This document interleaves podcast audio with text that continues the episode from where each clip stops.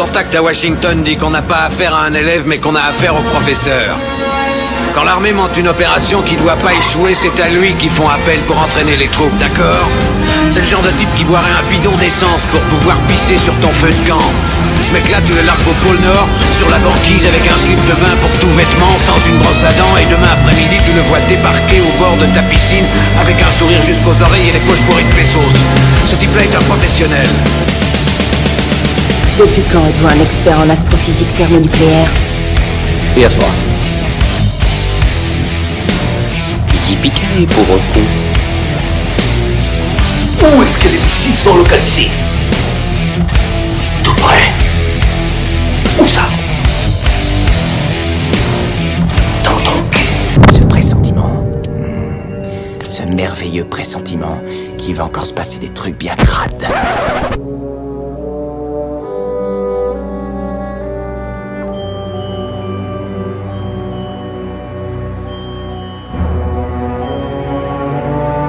Bonjour et bienvenue dans ce nouveau numéro de Qu'est-ce Avec moi aujourd'hui, il n'était pas venu depuis un certain temps parce qu'il a emménagé sa cave, c'est Gray. Salut Gray, comment tu vas? J'ai pas de cave dans ma maison, tiens je viens de capter du coup, c'est vrai que j'ai pas de cave. J'ai un garage mais le bas de garage c'est moins bien. Ah tu vas mettre tous les cadavres? Euh, ouais. Là j'ai installé hier les bad chiottes, euh, c'est pratique. Donc il y a plus qu'à, y a plus qu'à. Non, je, ouais, je suis encore, je suis désolé d'ailleurs aux auditeurs euh, et auditrices euh, qui, qui hurlaient, je savais, Grail où est-ce qu'il est? Ah oui, oui, on a reçu l'émission sans toi, c'est impossible. Je reviens bientôt, promis. Il a encore quelques semaines d'absence et, et quand j'ai internet chez moi, euh, je serai là full time. Ah bah, Et là, je l'appelle depuis euh, l'ancienne chambre de ma femme, euh, chez les beaux-parents. C'est pour ça qu'il y a des petites étoiles dans le mur pour ceux qui voient les caméras. C'est une petite chambre de, de trop mignon. Euh, non, il y, a des, euh, y, y a des photos de chats et des, des puzzles par contre. Ça, il y en a beaucoup. Mais voilà, je suis, de, je suis là pour cette émission euh, et je suis très heureux d'être de retour. Eh ben, nous, on est très très contents de te recevoir parce que tu fais vraiment partie de Keski et voilà, je suis, je me réjouis que tu reviennes à temps plein. Donc avec nous aussi, bon, il n'aime pas donner sa langue au chat, mais bien Catwoman, c'est Gravelax. Salut Gravelax, comment tu vas? Bah ça va bien, ça va bien. Je suis très heureux qu'on n'évoque pas ma mythique euh, triple cave où il se passe des choses. On peut et où on peut et où on peut se déguiser en chauve-souris, pas que. 50 notamment. nuances de Gravelax. Ah oui oui. Ouais. D'ailleurs, Batman n'a sans doute pas ça parce que c'est canonique dans les comics. hein. Batman ne pratique pas le cunilingus. Oui. C'est un, Ça c'est Ah un oui. vrai truc, c'est un vrai sujet qui avait fait polémique l'année dernière euh, parce que il disait ah les super héros ils donnent pas selon l'auteur du des comics à ce moment-là. C'était assez incroyable. Et aussi dans DC, Neil Gaiman a, a révélé qu'il n'avait pas le droit de parler aussi de masturbation. Donc euh, Ouais. ils, ont des, Incroyable. ils ont des vies sexuelles assez, assez monotones, je pense. Hmm. Ben, ça a changé parce que j'ai regardé. The Boys et ils en parlent. Euh, Effectivement. Vous l'avez entendu, euh, donc il se demande quand Batman et Robin seront champions du monde par équipe, c'est Greg. Salut Greg, comment tu vas? Ça va bien, écoute, euh, bon, psychologiquement j'essaie de tenir le coup. La, la saison de Ligue 1 vient de se terminer. Heureusement, il y a Roland Garros euh, pour prendre le relais. Euh, voilà, Je- je- j'essaie de, de tenir le choc malgré tout. Ah, on va t'aider à tenir le choc. Euh, il a sorti son Bat Nanar pour venir parler avec nous aujourd'hui et euh, on, est, on est des grands fans, c'est notre ami, c'est c'est un peu notre parrain, c'est le professeur Rico. Salut Rico, comment tu vas? I'm the knight. I am the vengeance. I am Rico. C'est pour ça qu'on t'aime. I've got to track it. C'est ça.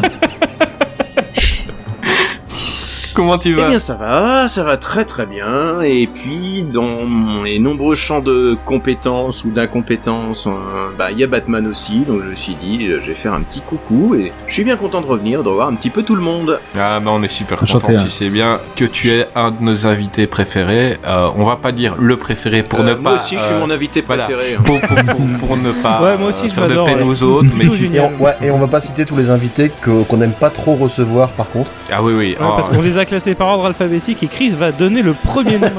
Mais non, non, non, non, non, non, écoutez, on va essayer de ne pas faire de peine à ce connard de Creepers, s'il vous plaît. Euh, on sait qu'il nous écoute, on va, on, voilà, on lui fait pas de peine. T'embrasses Bisous à. Culture Ims euh, qui était deuxième sur cette liste.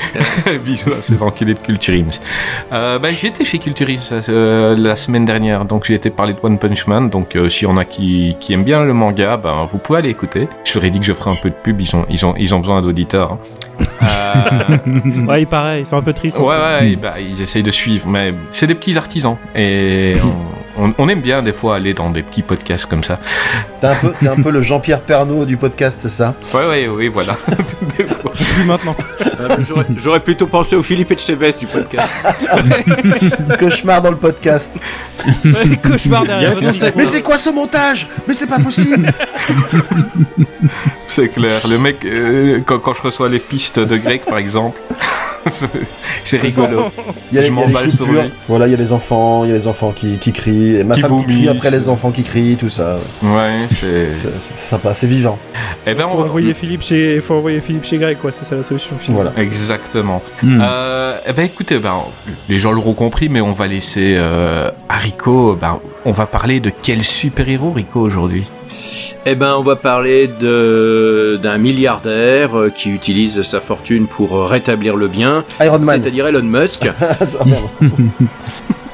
Euh, non, on va se parler évidemment euh, bah, du justicier de Gotham City, de Batman, euh, qui a eu droit à plein plein de films. On va en voir quelques-uns, euh, voir essentiellement, d'après ce que j'ai compris, les films où il est le héros, puisqu'il y a quelques films qu'on n'évoquera pas ici où euh, le Batman apparaît, mais où il est, euh, il est pas tout seul. Ah, on va en parler, Oui, mais on oui, va pas autant, traiter les films. autant- ouais, non, mais autant le dire tout de suite. Effectivement, Ben Affleck. Pour ceux qui sont très fans de Snyder, si on parle pas de Ben Affleck, c'est pas qu'on l'aime pas. C'est juste qu'il a pas de film solo. Et puis on a on a traité. déjà traité- euh, on a Batman déjà traité Superman. Batman et Superman, et on a déjà traité Justice League. Mm. Donc voilà, mais c'est pas, c'est pas de la haine anti-Affleck. Même si vu son dernier film avec sa- son ex-femme, euh, il mérite un peu de haine en ce moment. mais- mais c'est un autre débat. Mais euh, voilà, c'est aux auditeurs et aux keyboard warriors, s'il vous plaît, ne vous inquiétez pas, on n'a rien contre lui. C'est juste, il n'a pas de film solo, c'est tout, c'est un fait. Donc on n'en parle pas. Non, moi j'ai des trucs contre lui, c'est pour ça que j'en parle pas. Non, je rigole. Euh, je je l'aime bien, Ben Affleck en Batman. On, l'a traité, mais on va, on va revenir euh, sur lui et il n'y a pas de problème. Euh, les gars, on commençait directement par du très très très très lourd, parce que vous le savez, on fait dans l'ordre de sortie. On va prendre le premier vrai Batman qui est arrivé au cinéma. C'était Batman, réalisé par euh, Leslie Martinson en 1966, avec Adam West, Burt Ward, César Romero, Lee Meriwether, euh, Burger Meredith, euh, il y en a plein, on a Alan Mapier, voilà. Bah on va demander à un fan de nanar, on va demander à Gray de nous faire le résumé de ce film. Ouf, alors résumé Batman 66. Attends, attends, attends, parce que on va le dire aux gens directement, tu aimes ce film. Ah, je- je- oui, alors oui, Batman 66. Et le film que je traiterai plus tard, euh, c'est probablement mes deux films Batman préférés. Euh, c'est triste. Pas pour hein, les bonnes mais- raisons, hein. Non, oui, non, voilà, pas pour les bonnes raisons. Mais euh, c'est des, c'est des vrais films de chevet. Euh, mais c'est pas pour. on, on attendra celui de 97 après. Mais celui de 66, ouais, moi je trouve qu'il est, il a un charme fou en fait. C'est vraiment, euh, c'est, c'est vraiment un film innocent euh, des années 66, hyper euh, enfantin. Euh, mais je, je trouve jamais, je trouve jamais insultant. Il est vraiment euh, dans son délire et il est fait jusqu'au bout. Euh, et je, je, je l'aime de tout mon petit cœur. Alors du coup, au niveau du résumé, qu'est-ce que c'est?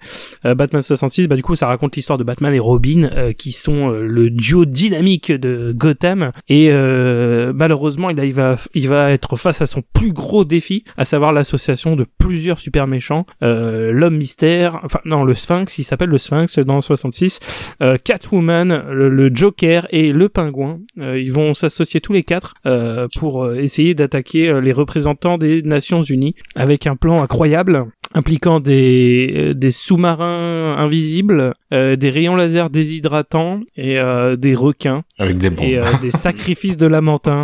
Euh, voilà. Donc, il y a- vraiment, il y a vraiment Quel noble animal quel noble animal C'est c'est Lamentin qui s'est sacrifié pour nous sauver, vraiment incroyable. Quel film Et du coup, c'est c'est ça, c'est juste plein de petites aventures et c'est il est incroyable. Ce, ce film est incroyable, je l'aime de tout mon cœur, vraiment. Mais on a quelqu'un qui l'a découvert euh, pour l'émission, je pense que c'est Greg.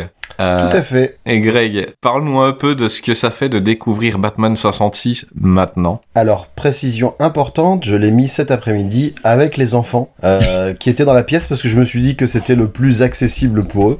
On sait que tu Et- les aimes pas, mais t'étais pas obligé. Hein. Voilà, non, Non, mais mais, non, oh mais, mais du coup, coup, au contraire, eux, ils ont kiffé. Ce film, pour, pour eux, c'est euh, ouais, c'est une, c'est une joyeuse aventure avec euh, pas de vrai danger. Tu sens bien que les gars, c'est c'est c'est du cartoon quoi. Donc euh, ça ça leur convient tout à fait. Il y a il y a plein de petites blagounettes euh, qui qui les a- qui les ont fait marrer. Après, ils essayaient de trouver les devinettes aussi du Sphinx. Donc euh, voilà. qui- qui- Oui, alors Ils ça, ont- ils ont quel âge ces enfants? Parce que s'ils ont plus de 5 ans, ça devrait aller. Enfin, Si c'est 3 ans. ouais. Ouais, non, ça devrait aller. Ils ont dû trouver facilement. Les devinettes, elles sont Ah, ça- pas... Ah, non, non, non, Ça- justement, c'est l'inverse. Ça dépend Même lesquels, avec ouais. Harvard, euh, Ouais, qu'est-ce voilà. qui est jaune et dangereux ça avec une mitraillette. Voilà, mais qui, qui pense à ça Qui pense à Bah, ça disons, disons que dans la cour de récré, ça peut tourner, ou si tout va un carambar, ça peut passer aussi, quoi. Oui, tout à fait.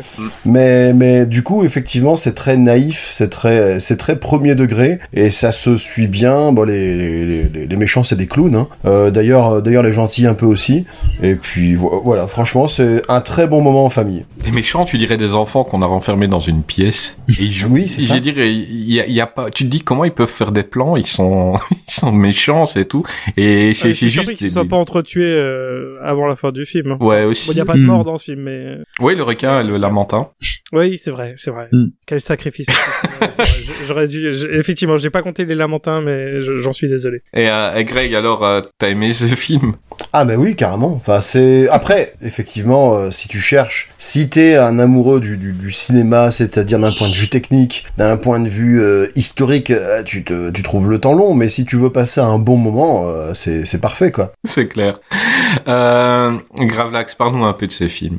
Oui, bah j'ai découvert aussi euh, pour le pour l'épisode parce que c'est vrai qu'il y a le, la, la mythologie autour de la série quand on a pu voir en étant enfant ou ado avec les onomatopées, bon, qui arrivent d'ailleurs qui arrivent d'ailleurs à la fin du film hein, seulement, mais c'est vrai que quand on connaît un petit peu la, la série ou l'état d'esprit, on sait à peu près à quoi s'attendre ou avec quelle euh, quelle euh, quelle façon ça a été fait, c'est-à-dire de vraiment euh, partir sur une comédie, sur euh, le pastiche quoi. La série a été faite comme ça.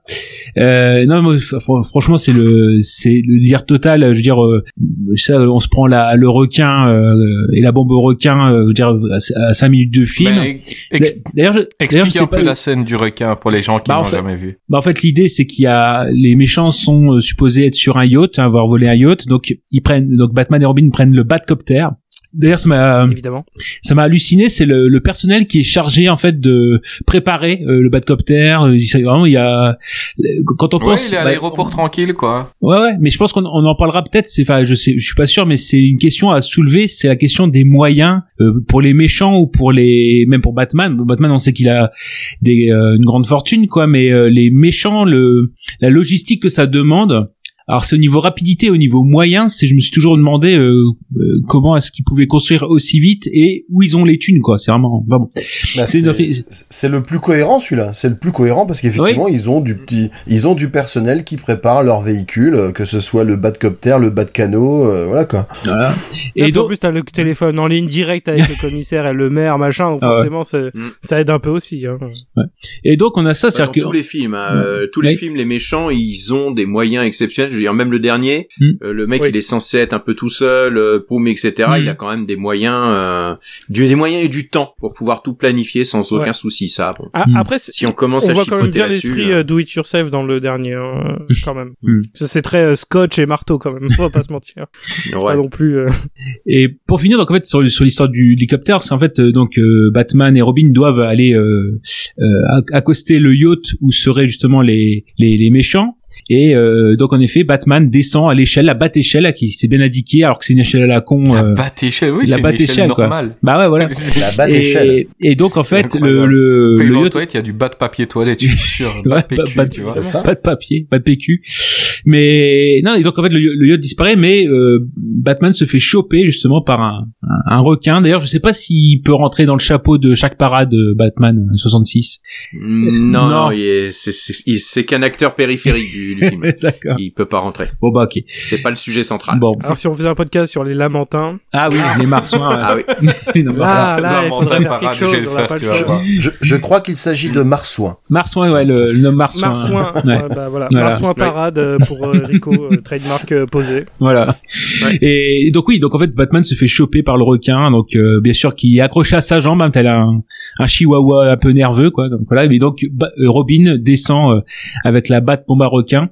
D'ailleurs pendant ce temps-là que pendant que Robin descend à l'échelle, qui pilote l'hélicoptère? Hein, Ça je parce que j'ai pas. j'ai pas vu de système de pilotage automatique ou voilà bon ça c'est- donc Et la batte bombe à requin, c'est génial parce que dans l'hélicoptère, il y a que ça. il y a que Il y a ça. que ça. Ça veut dire que t'as une étagère et tu Ah vois. non, non, non. Non, Non, il y a non, c'est un d'autres bat gadgets. spray. Il y a d'autres gadgets. Oui, c'est un bat de spray, il y a un bras spray anti-requin, un anti-ray, un anti-piranha, je crois, Ouais, non, tout à fait, un anti-crocodile. C'est-à-dire que t'as les, les différents sprays qui sont alignés avec les, les différents euh, poissons que c'est censé, euh, enfin prédateurs que c'est censé dégommer. À quel moment il s'est dit on va mettre ça dans un hélicoptère Je veux dire, il doit prendre. Il y a, il y beaucoup Batman d'autres dangers dans un autour d'un hélicoptère que des Ouais. piranhas, tu vois. Je vais rappeler cette citation Batman de a un plan pour Batman tout. dans Les Simpsons, où il dit qu'est-ce que t'as pas dans ta ceinture? De la patience pour des criminels comme toi.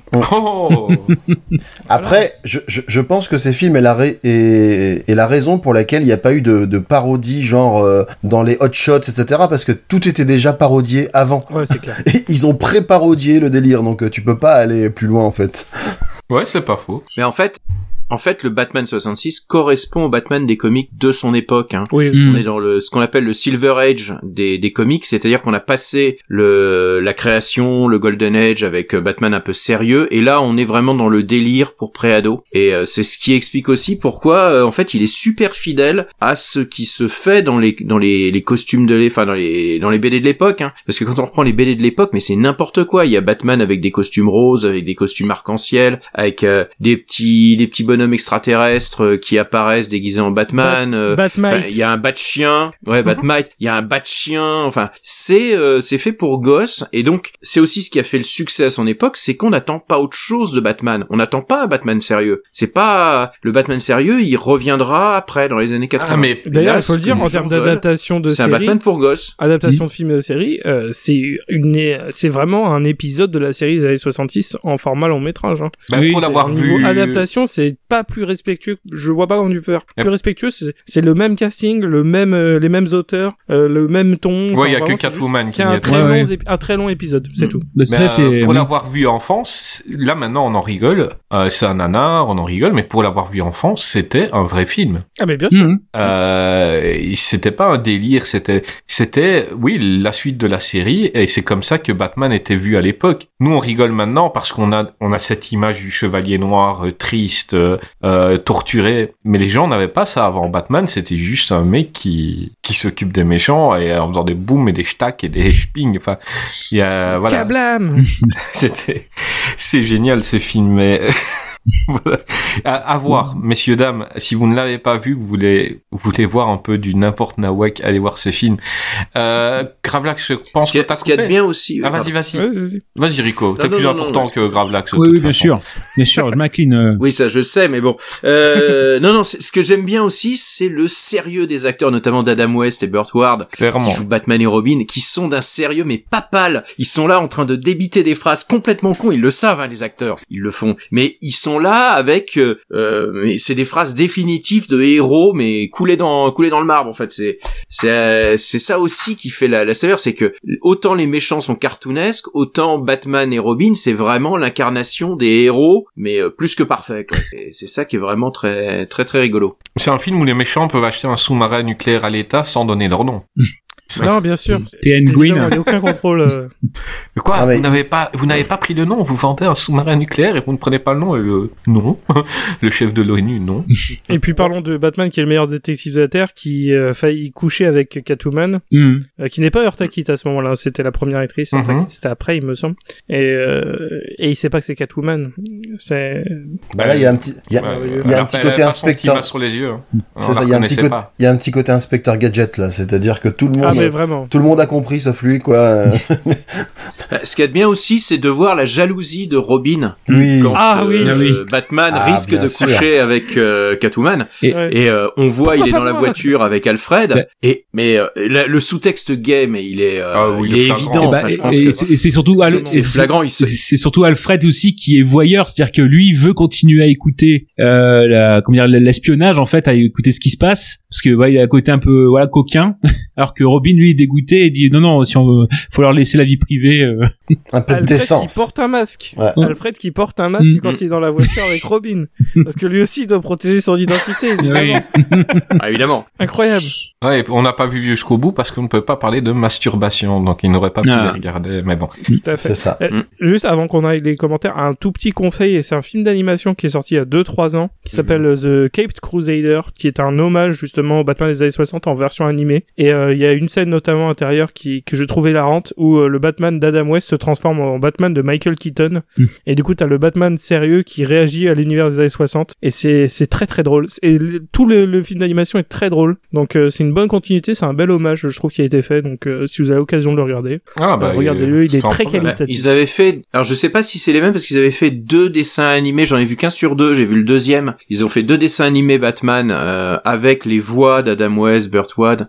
Et le, le deuxième en fait, ils, ils, ils font, ils rajoutent le personnage de double face qui n'était pas dans le feuilleton et c'est William Shatner qui, qui joue de, qui joue euh, double face. Incroyable. Et en fait, il garde le, le côté complètement délirant, mais euh, voilà, c'est c'est aussi en hommage. Et quand euh, Adam West est mort, il est mort il y a il y a deux trois ans, euh, ils ont projeté le bat signal sur la mairie de de Los Angeles en, en Mmh. hommage parce que ça, comme beaucoup de films, ça a été au purgatoire dans les années 80-90, tout le monde le détestait. Et puis avec la nostalgie kitsch, c'est redevenu euh, une, espèce d'emblème de l'enfance. euh, Bah, Ouais, D'ailleurs, faut dire, faut remercier aussi euh, Seth MacFarlane qui avait rendu euh, Adam West connu pour les jeunes aussi, euh, parce que Adam Mhm. West doublait euh, bah, son personnage. Adam West était un personnage dans les Griffins à Mhm. part entière, et c'est donc même les jeunes générations connaissaient Adam West. Donc je pense qu'il y avait aussi ce côté un peu transgénérationnel. euh, Bah, Big Bang mort. Theory a aussi aidé, hein. Adam West, ça Mm. t'as apparu souvent et ça Mm. c'est cool, quoi. Ouais, mais là tu me dis une phrase qui fait que je dois accepter l'existence de Big Bang Theory et je refuse. Donc euh, je, je ne commenterai pas Euh, cette. c'est très très bien, Big Bang Theory.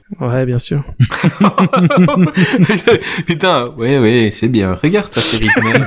C'est super, Chris. Allez, passons à la phrase suivante. Ah, Ah, non. Après aussi par, rapport à ce. Bat- par rapport à ce Batman euh, 66, je me, je me dis, enfin, euh, forcément, on n'a pas vécu cette époque-là, mais j'imagine que en plus avec le fait qu'il y avait quand même beaucoup moins de chaînes que maintenant, etc. Ce héros-là devait être vraiment Mm. hyper connu à l'époque. Enfin, vraiment, ça doit être. Ah oui. ça passait tout le temps. La série, la série Batman, quand j'ai début des années 80, ça passait tout le temps. Voilà. Et les rediffusions, elles, elles- Ouais, elles ouais. continuent encore. Hein. Euh, Je l'ai vu sur euh, Arte il y a, euh, je crois, il y a 2-3 ans, Mm. il y avait quelques épisodes qui passaient sur Ouais. Arte, vraiment. hein. Donc, je pense que euh, pour, surtout aux États-Unis, ça doit, ça doit quand même avoir eu une empreinte assez énorme, quoi. Ouais. Hmm. Bah, ça fait partie un peu de toutes ces séries qui ont eu lieu dans les années 60, genre le Frelon Vert, Oui. avec Bruce Lee qui, qui jouait Kato. Euh, Il y avait plein de séries de super-héros, mais c'est le seul gros nom en fait. Euh, je me trompe peut-être, il y a, peut-être d'autres- séries, mais que j'ai j'ai pas vu. Mais c'était le seul euh, véritable, euh, la seule véritable série avec un héros de comics très identifié, parce qu'il y avait pas de série Superman et pas de série Wonder Woman, en tout cas dans les années 60, avant les années 70. Et Euh, si, il y avait une série Superman relancé.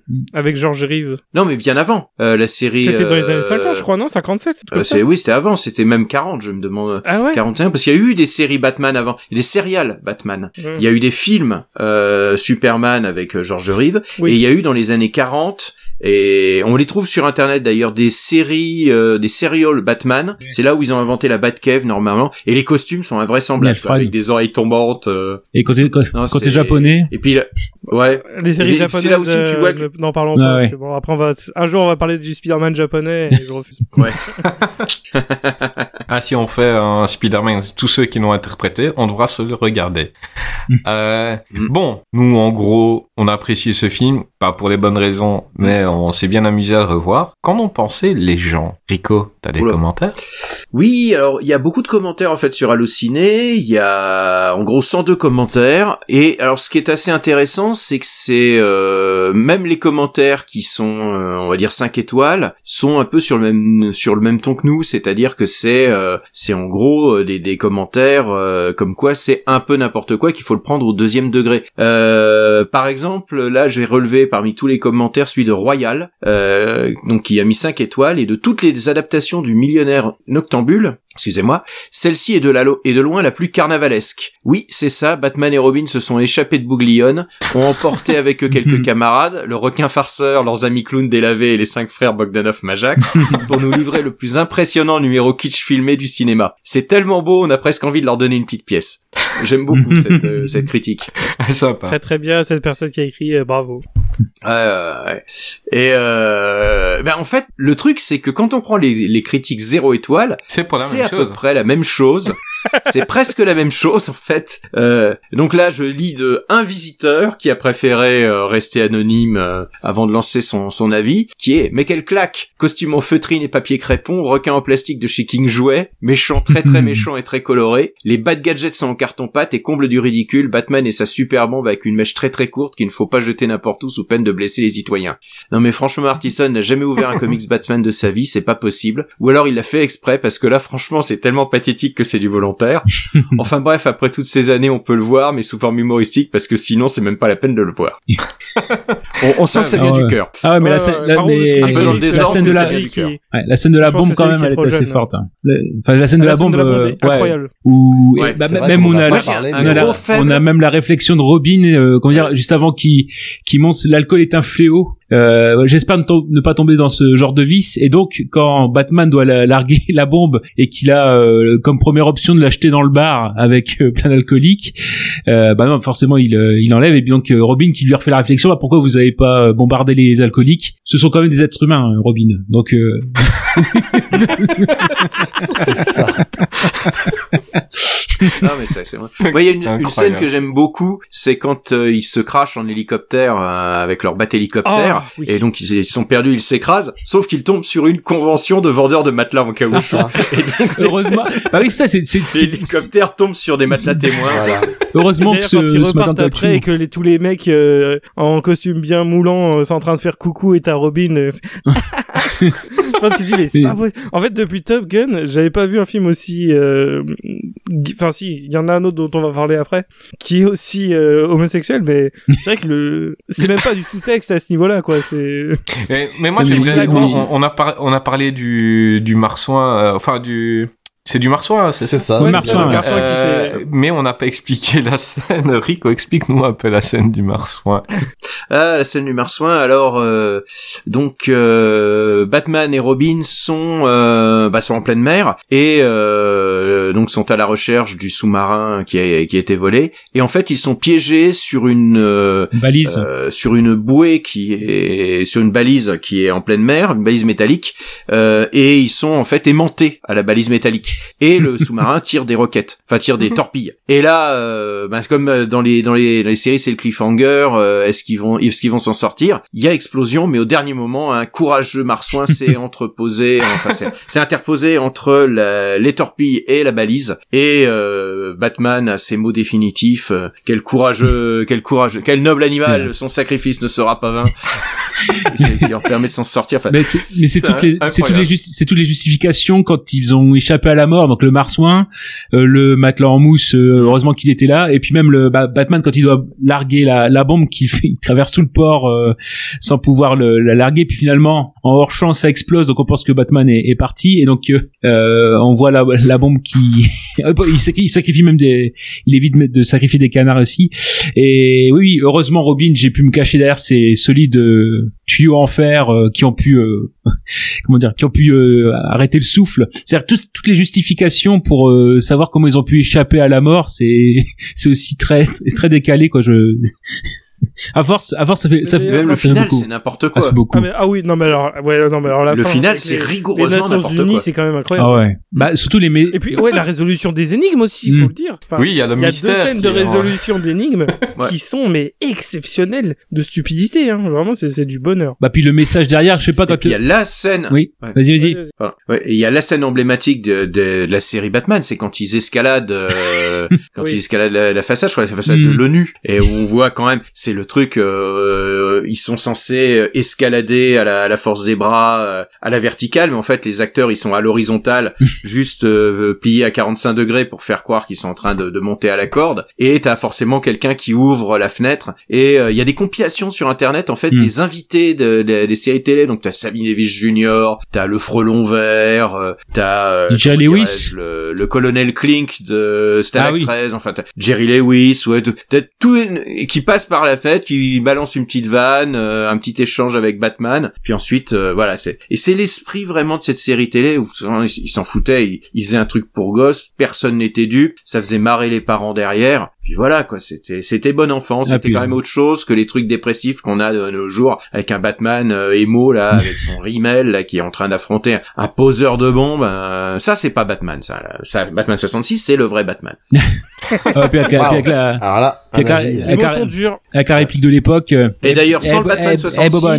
Ouais. le Riddler n'existerait pas parce que C'est le Batman Ah oui. 66 qui a fait du Sphinx un personnage central alors que c'était un personnage très périphérique dans les et c'est c'est le l'interprétation là de, de Frank Gershin qui a qui a fait de de Batman enfin de, de- du Riddler de- du Sphinx un méchant de catégorie A dans la dans la liste des des, des méchants de Batman. Et du coup, Gravelax, t'avais une réplique, c'est ça? Ah non non mais c'est la, la réplique de, de comment dire de, de la personne qui ouvre la fenêtre ouais. Et puis c'est très dans- très ancré dans son époque. Eh Bobonne je t'avais bien dit qu'il y a s'il y a quelqu'un qui, qui grimpait au mur ouais, c'était enfin c'est très très ancré dans, dans l'époque aussi.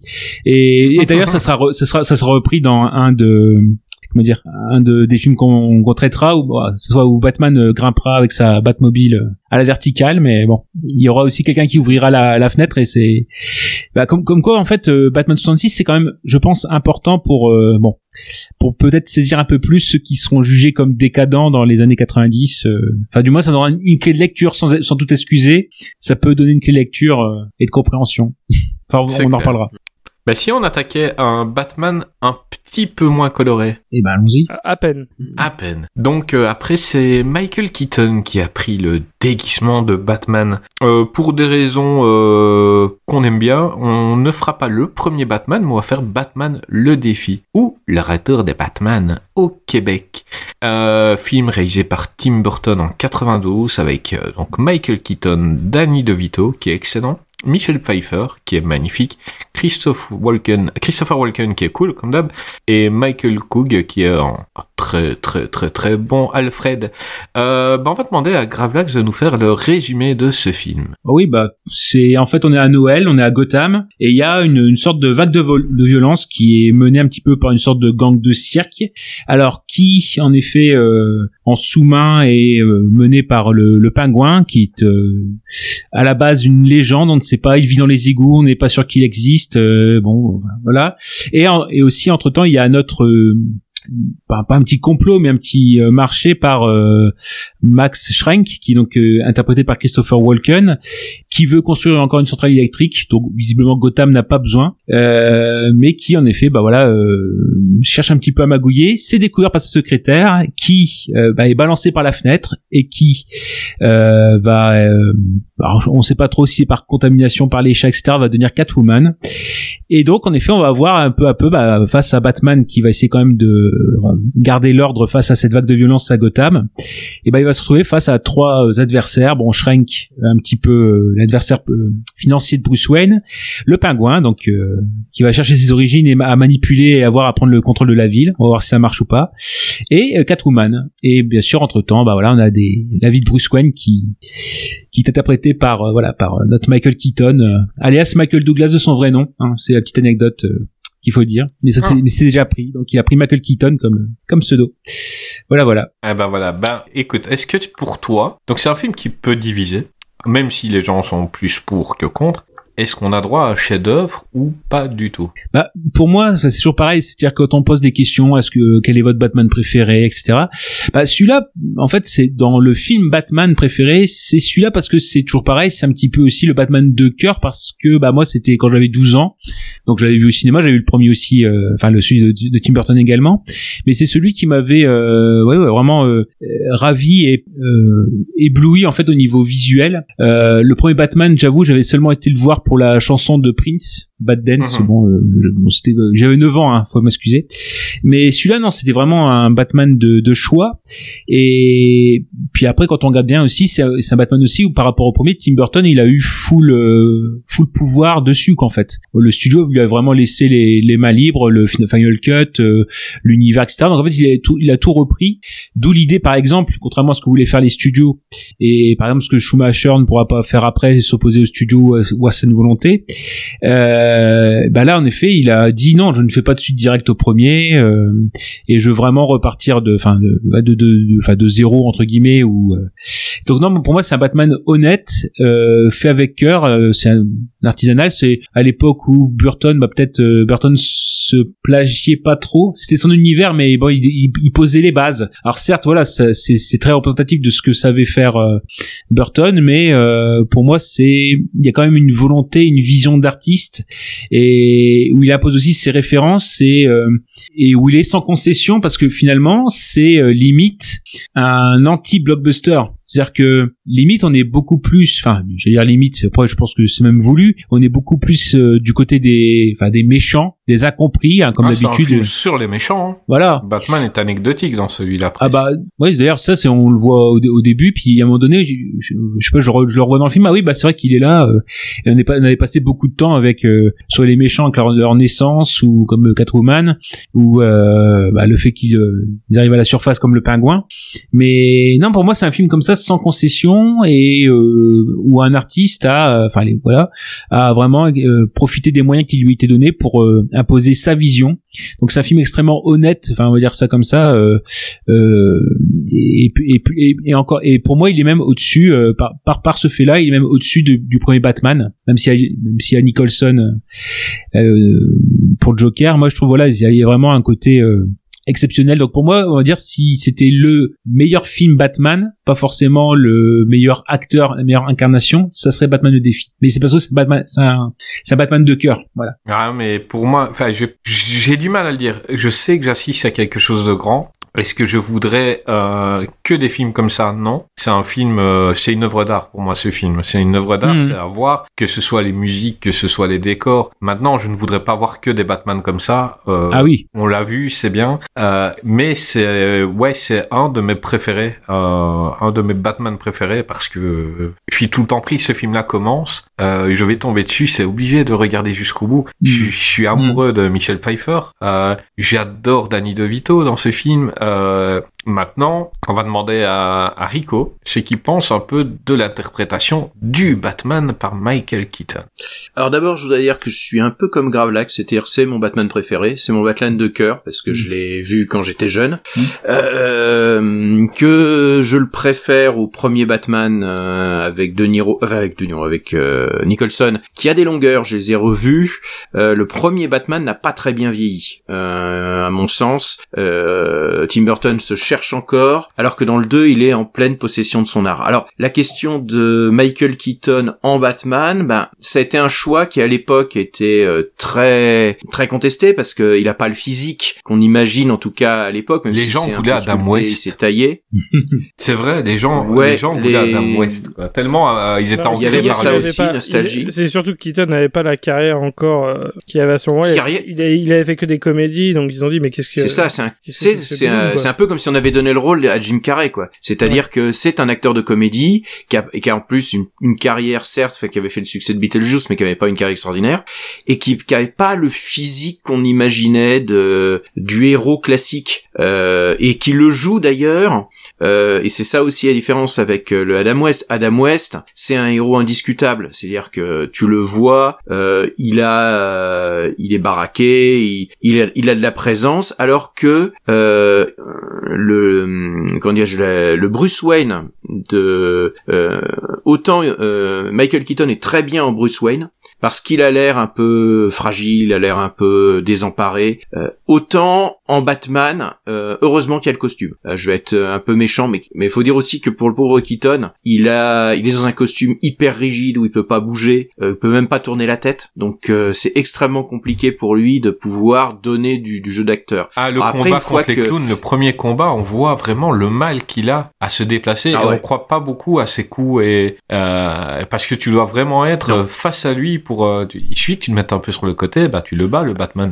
Après, faut le dire, quand, Et c'est- quand tu penses à- aux meilleures scènes de Batman ou Batman le défi, je pense que personne pense à une scène d'action. Non, Parce Ah que non, vraiment, c'était non, non. pas le point C'est fort pas- de, de ces deux films-là. hein. c'est pas du tout le. Bah, Burton a jamais su filmer l'action de toute façon. Oui. C'est un truc, ça se voit, ça l'intéresse pas. Euh, donc il expédie les scènes d'action. D'ailleurs, Batman tue. Hein. Euh, le Oui, Batman de Keaton dès le premier film, qui hein, tue, Batman ça- Ouais, dès le premier film, euh, il s'en- il s'embarrasse pas trop ça là-dessus. Bah, pas les, Euh, pas les, pas les après, gros méchants, euh, et tue les petites frappes. Oui, enfin, n'empêche qu'il C'est- tue.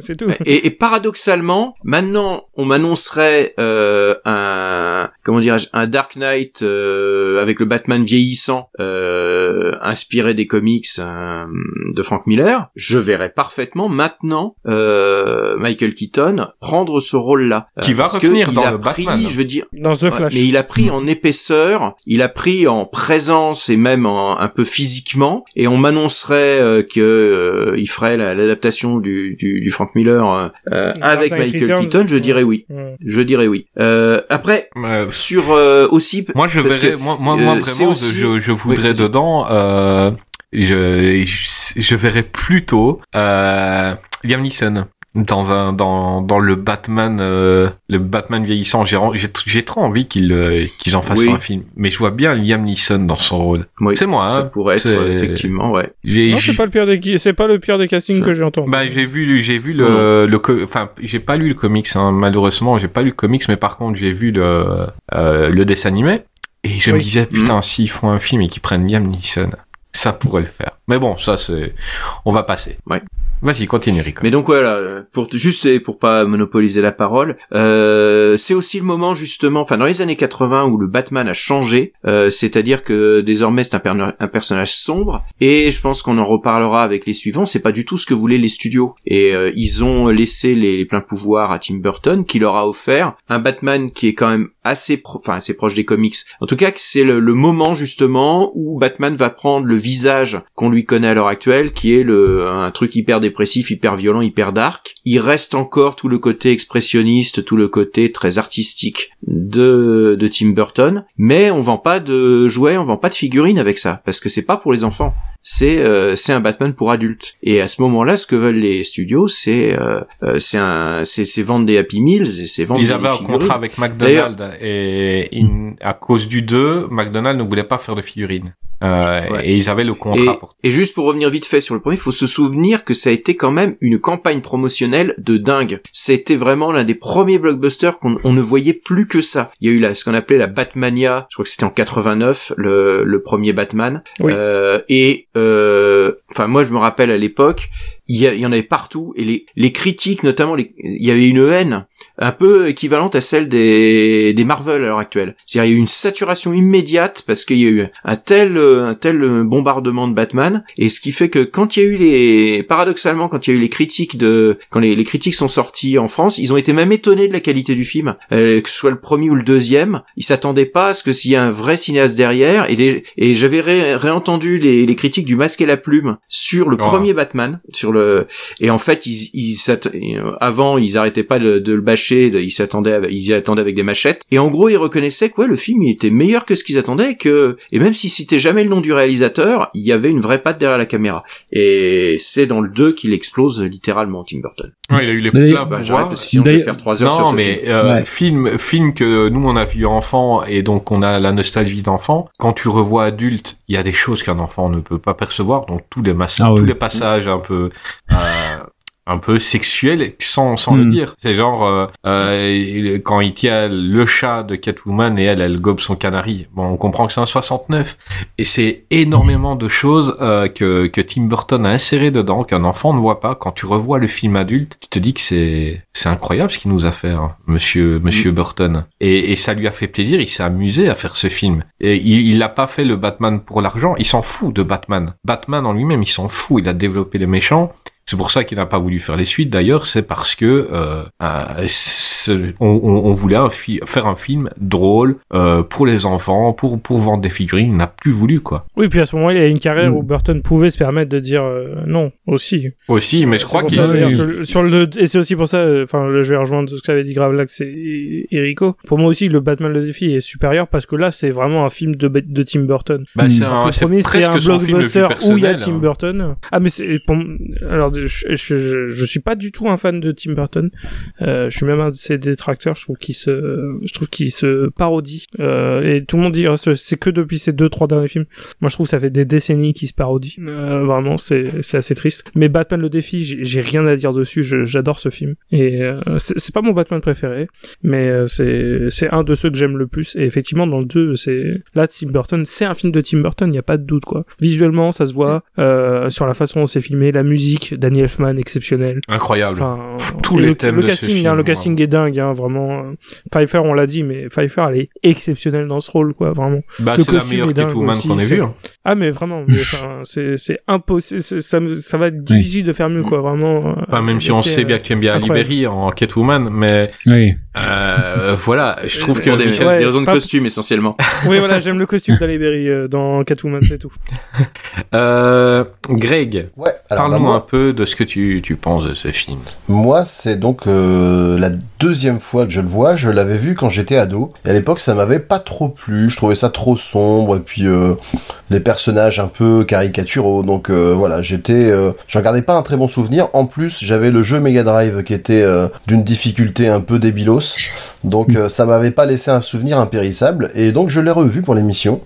Et vraiment, j'ai bien fait parce que j'ai complètement révisé mon, mon jugement sur ce film en le voyant justement avec mon regard d'ad- d'adulte. Et je trouve, enfin, c'est, en fait, euh, depuis que je l'ai revu, c'est devenu effectivement, je sais pas si c'est mon préféré, mais c'est un de mes préférés. Parce que il y a presque tout qui marche. Euh, déjà, il, fait quand même une transition. Il y a, il y a encore un peu ce côté euh, grand guignolesque avec euh, les gangs qui sont des artistes de cirque. Il y a le piège du pingouin qui a un, qui a un paquet cadeau géant. Enfin, voilà, ça a été- il, il- il se déplace sur un gros canard. Voilà, c'est, c'est- voilà, il y a quand même un petit côté euh, euh, festival, quoi. Mais à côté de ça, il- il fait quand même une transition vers un côté plus sombre et plus gothique qui va évidemment très bien à Batman. Moi, ce qui me plaît le plus dans ce film, c'est la narration. C'est euh, l'intro des personnages qui est hyper efficace et on comprend tout de suite qui ils sont et ce qui les motive. Et ça, ça me plaît vraiment, vraiment beaucoup. Euh, c'est un film qui se passe où il se passe quand même énormément de choses, mais où rien n'est inutile et euh, ça reste fluide tout du long. Il y a beaucoup de symboliques, vous en avez parlé, effectivement beaucoup de symboliques sexuelles. Il y a, beaucoup de thèmes aussi sur la santé mentale. Il y a des thèmes qui sont chers à Burton, du genre le, thème de la monstruosité. Est-ce que c'est parce que t'es es né euh, moche et difforme que t'es forcément un monstre ou est-ce que c'est la société qui te rend comme ça Moi, j'ai vu plein de trucs qui m'ont plu et, euh, et bah ce qui m'a effectivement ce qui m'a le plus marqué, c'est la performance de Michelle Pfeiffer parce que elle alterne même d'une scène à l'autre entre la secrétaire coincée et effacée et son alter ego rebelle et dominatrice. Elle a quelques punchlines qui vont bien euh, façon girl power et la scène qui m'a le plus plu à ce niveau, c'est la scène où Bruce et Selina dansent ensemble euh, en fait quand ils voient le Guy, euh, il, je sais plus l'un des deux fait une petite euh, réflexion. Et du coup les deux comprennent en même temps qui ils sont et en fait ils font ah ma merde on va devoir se on va devoir s'affronter du coup. Et c'est cette espèce d'envie d'ambivalence que j'ai vraiment beaucoup beaucoup aimé. Donc euh, franchement voilà euh, très très belle redécouverte pour ma part. Euh, et puis bah vous vous avez dit tout le reste. Forcément Danny DeVito en pingouin euh, qui est aussi crade que attachant par certains côtés. Donc euh, super. Ah ben, on est content que grâce à Qu'est-ce qui devient, t'aies pu revoir et revaloriser un film comme ça. Euh, c'est un film qui, si, si vous l'avez vu enfant, revoyez-le. C'est, beau, c'est, c'est magique. C'est vraiment. Nous, un- jour, on l'avait mis un peu dans, dans nos films de Noël. C'est un film qui passe souvent à Noël. Mm. Déjà, bah, il se passe à Noël là-bas et, euh, et les musiques de Danny Elfman sont souvent reprises dans, dans des trucs de Noël, quoi. Euh, Gravelax, est-ce que tu as des anecdotes sur ces films? Ah, sur ça, enfin, c'était pour rebondir tout à l'heure sur euh, la pub, le côté Ouais, pub. T'es pas obligé de répondre à mes questions, hein, mais vas-y, euh, vas-y. Non mais c'est bah, en fait, c'est une anecdote. Euh, Donc à savoir que il y avait euh, l'idée de McDo qui devait faire des figurines Batman. Donc ils ont refait une figurine euh, pingouin moins effrayante euh, et plus en accord avec celle des BD pour pouvoir quand même les fourguer aux enfants. Et dans le côté où il y avait ce matraquage publicitaire, il y avait à l'époque aux États-Unis, euh, aux arrêts de bus, il y avait des affiches de des différents personnages de Batman et défi et il y a eu une euh, recrudescence de vol d'affiches de Catwoman. C'est-à-dire que Wa- Warner a Je dû faire le bien pourquoi. Ouais voilà, la, le, de- le, le département marketing de et publicité de, de Warner a dû relancer des impressions de fiches euh, d'affiches Catwoman parce que bah euh, et aujourd'hui encore sur eBay elles se vendent euh, quand même pas mal. Donc ouais, il y a cette partie-là. Après non sur euh, le côté euh, enfin il y a vraiment une grosse logistique au niveau des décors, ça aussi on l'a dit parce qu'il y a 50% des décors des des plateaux la Warner qui est par ce film-là donc c'est quand c'était quand même plutôt euh, démentiel de ce côté-là. Euh, La petite anecdote, puisque euh, c'est juste euh, on fait des parfois des liens avec euh, les épisodes qu'on fait dans Qu'est-ce qui? On avait dit que pour euh, euh, Batman 66, il y avait Burgess Meredith qui était Mickey dans Rocky, Mhm. vu qu'on a fait un gros épisode sur Ouais. euh, la saga Rocky, bah, qui devait en fait euh, faire à la base le, le père, enfin le, le caméo, le père de de Cobblepot, de, Ah. du pingouin. Mais bon, il était trop malade, donc c'est finalement c'est Pee Wee Herman, c'est Paul Rubens qui a fait le le caméo à la place, qui est un, un habitué de, de Tim Burton. Et non, sinon pour euh, pour, pour tout le reste sur les tous ceux, euh, enfin il faut il faut imaginer que pour quatre- alors, je Oui, vas-y, vas-y. Attends, juste avant que tu donnes une autre anecdote, j'ai une autre anecdote sur Pee Wee Herman justement, parce Oui. qu'il joue le père de, il joue euh, aussi le père du pingouin dans la série Gotham. Gotham, ouais. Hmm. Euh, voilà, Euh, Mm. qui a un ah, d'ailleurs le- la série Gotham a beaucoup de défauts, mais l'interprète du pingouin dans Gotham est une- un, casting absolument merveilleux et vraiment cet acteur était dingue. Il est rôle. incroyable. Et du coup son père était Pee Wee Herman aussi. Et non, et après pour pour finir très rapidement, c'est aussi l'idée qu'on aurait pu déjà avoir avec ce film-là Robin qui était introduit et ça devait être euh, Marlon Wayans. Ah, Alors, vache. bah oui, et oui, et oui, et pour le même mais cas, quand hein, il voilà ça. devait être introduit, c'est pas par Batman. Oui, enfin bon, c'est- sous-entendu, c'est implicite, hein, bien sûr. Ah. Après, Après. Voilà, voilà. Et non, en fait, Catwoman aussi, dernière chose, c'est que bon, bon, forcément, euh, je vais pas refaire euh, mon grave lax en disant euh, qui était prévu, prévu pour chaque rôle, à part que, Ah, c'est Annette Bening Euh, euh, qui devait jouer. et bah oui, Annette Bening, mais qui a été enceinte de de Warren Beatty à cette époque-là, qui donc a dû lâcher le rôle. Mais et donc euh, oui, c'est on va dire par euh, capillarité que Michelle Pfeiffer a pu euh, récupérer le, le rôle de Catwoman. Bon, je, suppose quand même que c'est pour euh, pour le mieux. Et oui, oui. Et donc euh, pareil pour l'histoire des costumes. Vous parliez de Michael Keaton où c'était compliqué de, pour tourner la tête. Bah elle, Michelle Pfeiffer, c'était euh, le fait que le, le, le costume, au-delà d'être très couvrant et qu'elle, euh, une fois qu'elle a quitté le rôle, euh, euh, on lui demandait est-ce que pour votre mari, c'est David E. Kelly, le créateur d'Ali McBeal, est-ce que vous me remet- remettez la tenue? Bah non, en fait, je peux plus l'avoir en peinture. euh, on étouffe dedans. Et c'est surtout qu'elle s'entendait elle pas a- Elle a souffert vraiment, elle ne savait plus respirer. respirer et surtout c'est qu'elle s'entendait pas ce qui fait que Burton lui disait bah arrête de arrête tu cries donc euh, joue, joue normalement quoi donc ce qui fait quoi c'était pas c'était- elle, continuait son rôle, quoi, tranquille, parce qu'elle avait pas entendu couper. Ouais, voilà.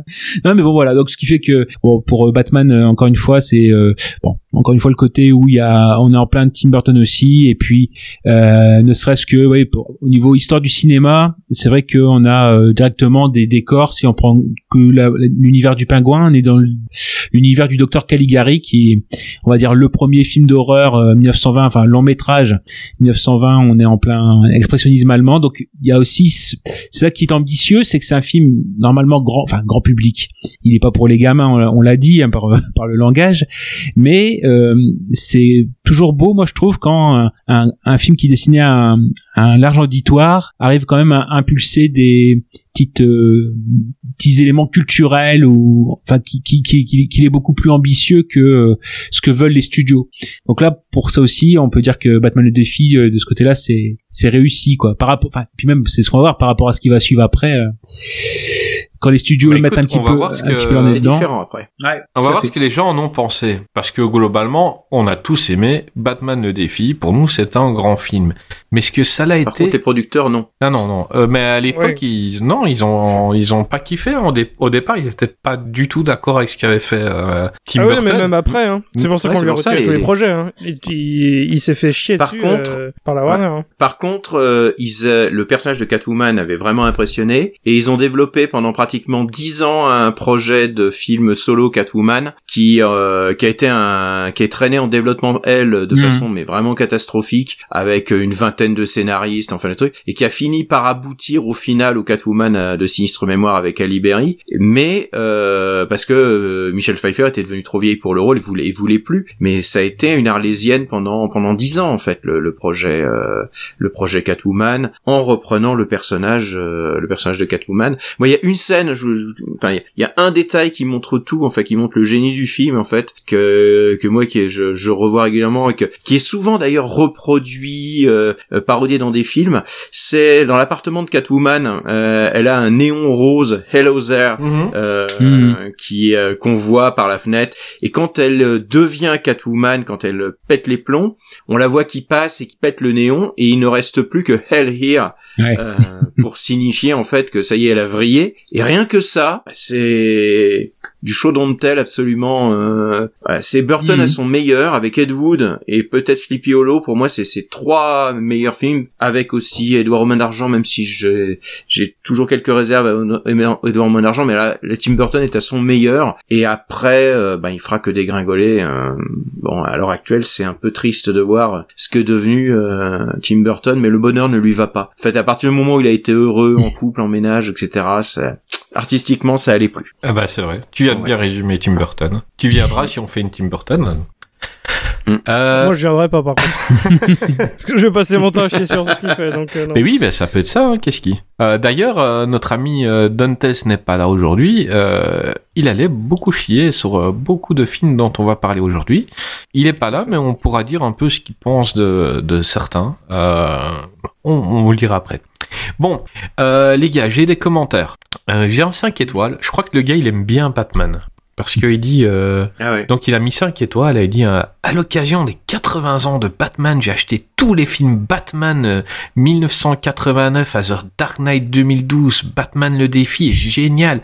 Il est plus déjanté que celui de 89 dont il est la suite et je l'adore.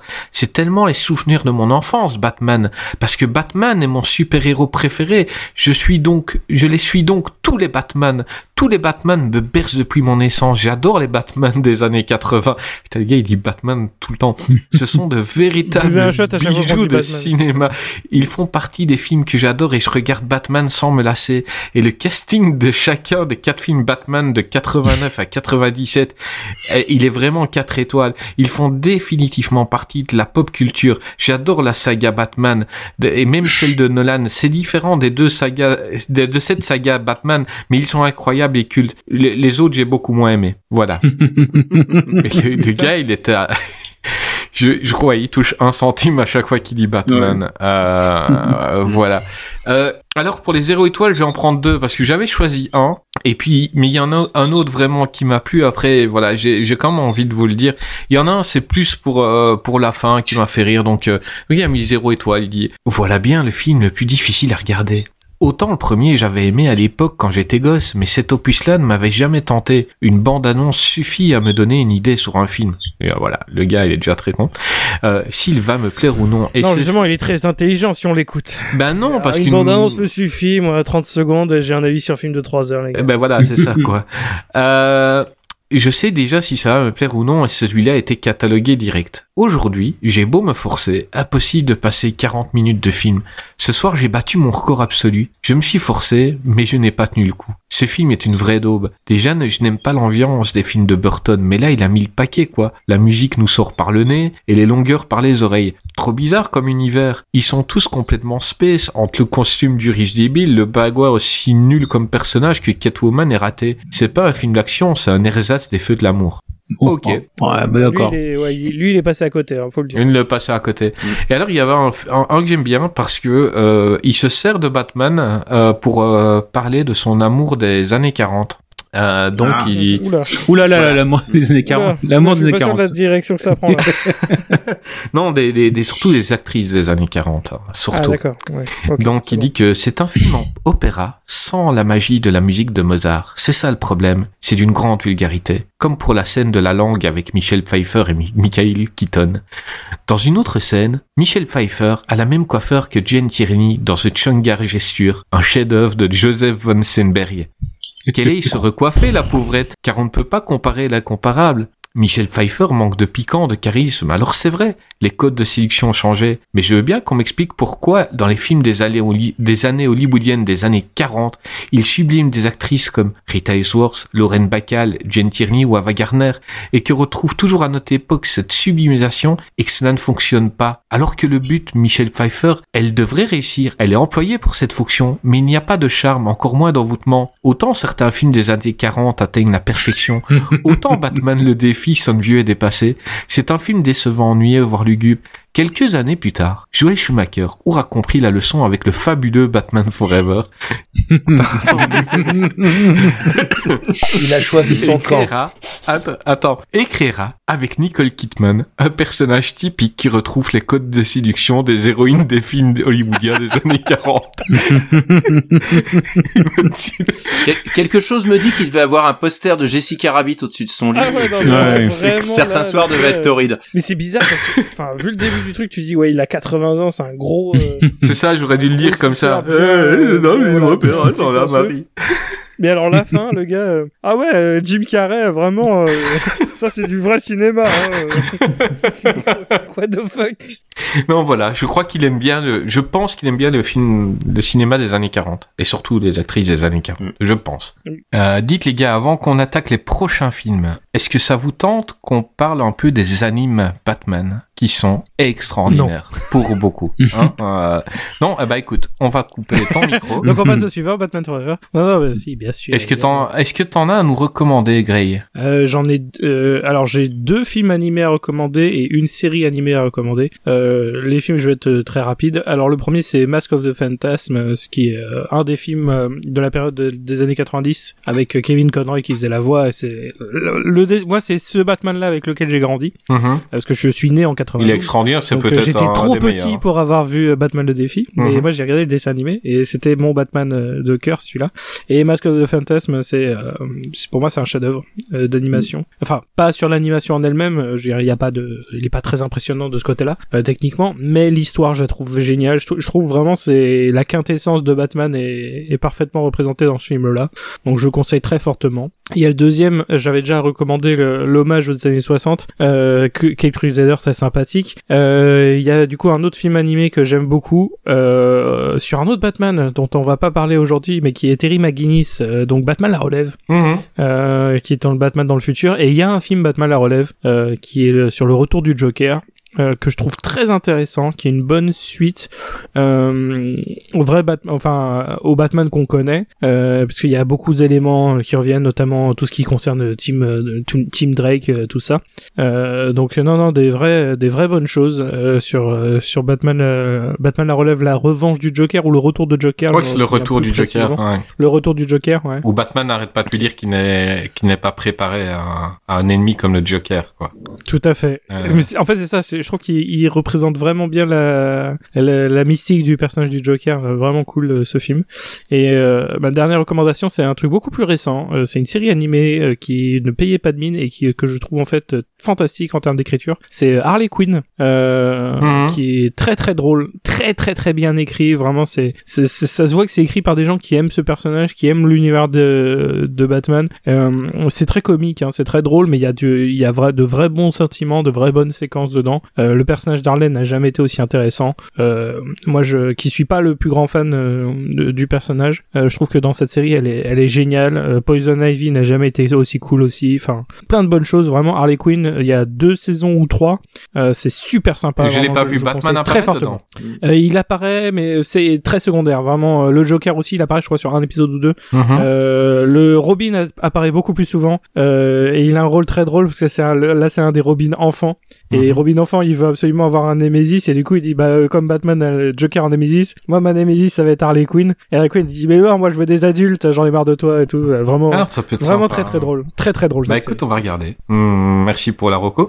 Euh, Rocco Rico, euh, est-ce que t'as aussi euh, des films à nous à nous proposer? Oui, alors euh, bon bah la série, euh, la série de Paul Dini et Bruce Timm, ouais, euh, forcément, hein, Incroyable. c'est quand même celle qui a le plus défini. Euh, J'espère d'ailleurs tout à l'heure, on parlera peut-être aussi des jeux vidéo Batman. Oui. T'as un micro, la série t'as un Gotham. micro, tu dis ce que Ouais, tu veux. La série, ouais.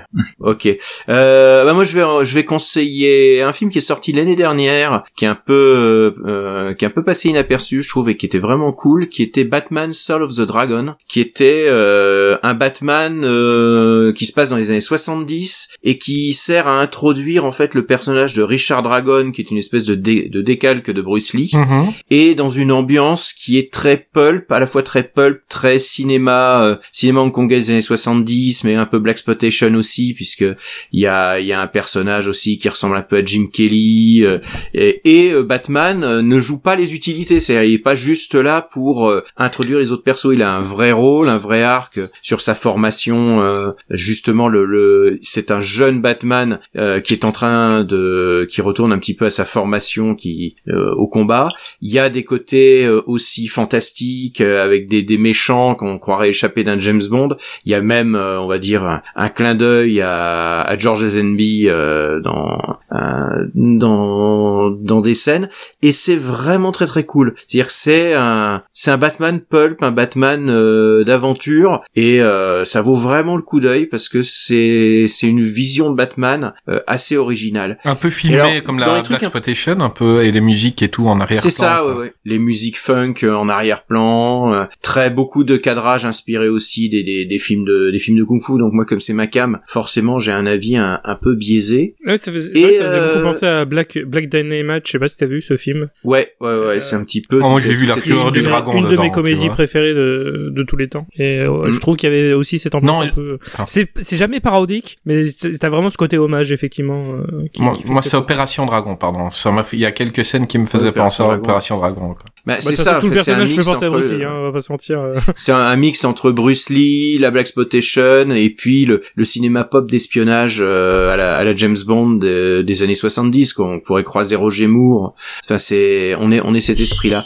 Et parmi les, les dessins animés Batman, il y a une série qui curieusement n'a jamais eu de succès. Enfin moi que j'aimais bien, euh, qui est Beware the Batman que tout le monde déteste. Je ne sais pas pourquoi.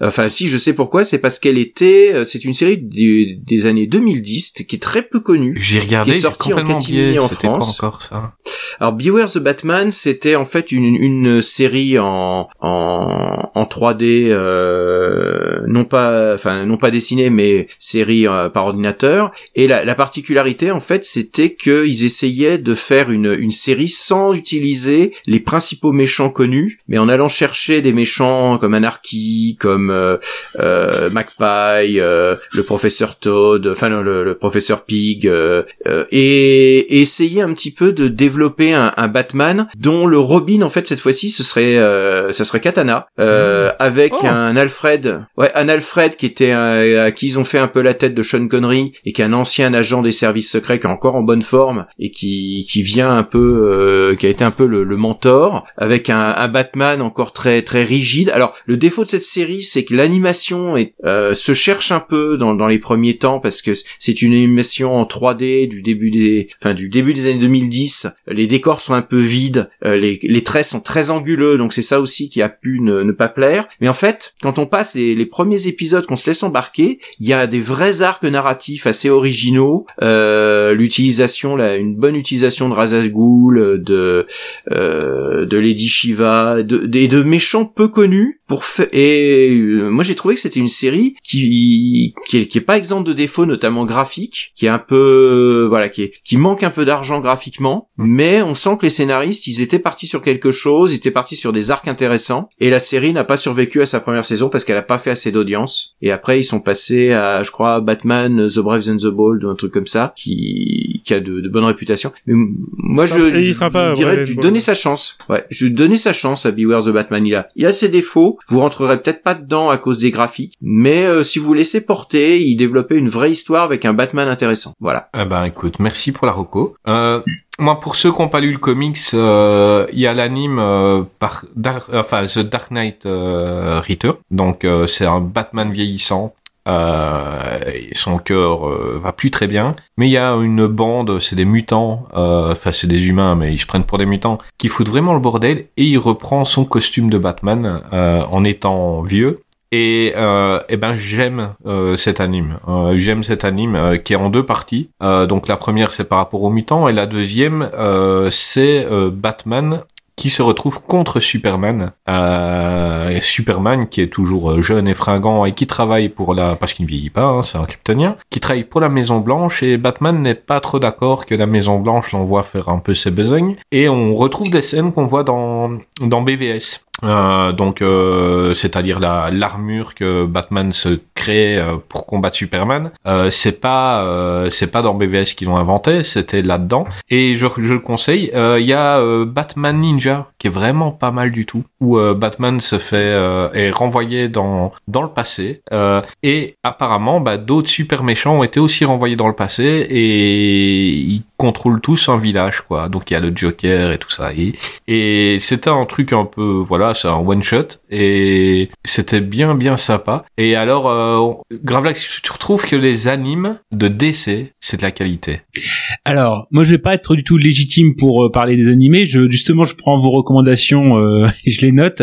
Alors, c'est vrai qu'à part euh, justement la série animée dans les années 90, euh, j'ai pas de lien direct avec euh, les animés Batman. Euh, Il y a forcément dans, dans mon esprit, soit ça va être des évidences comme justement la série animée des années 90, soit aussi quelque chose que j'ai vu, mais je peux, est-ce que je le conseille? Parce que c'est connu, c'est Lego Batman.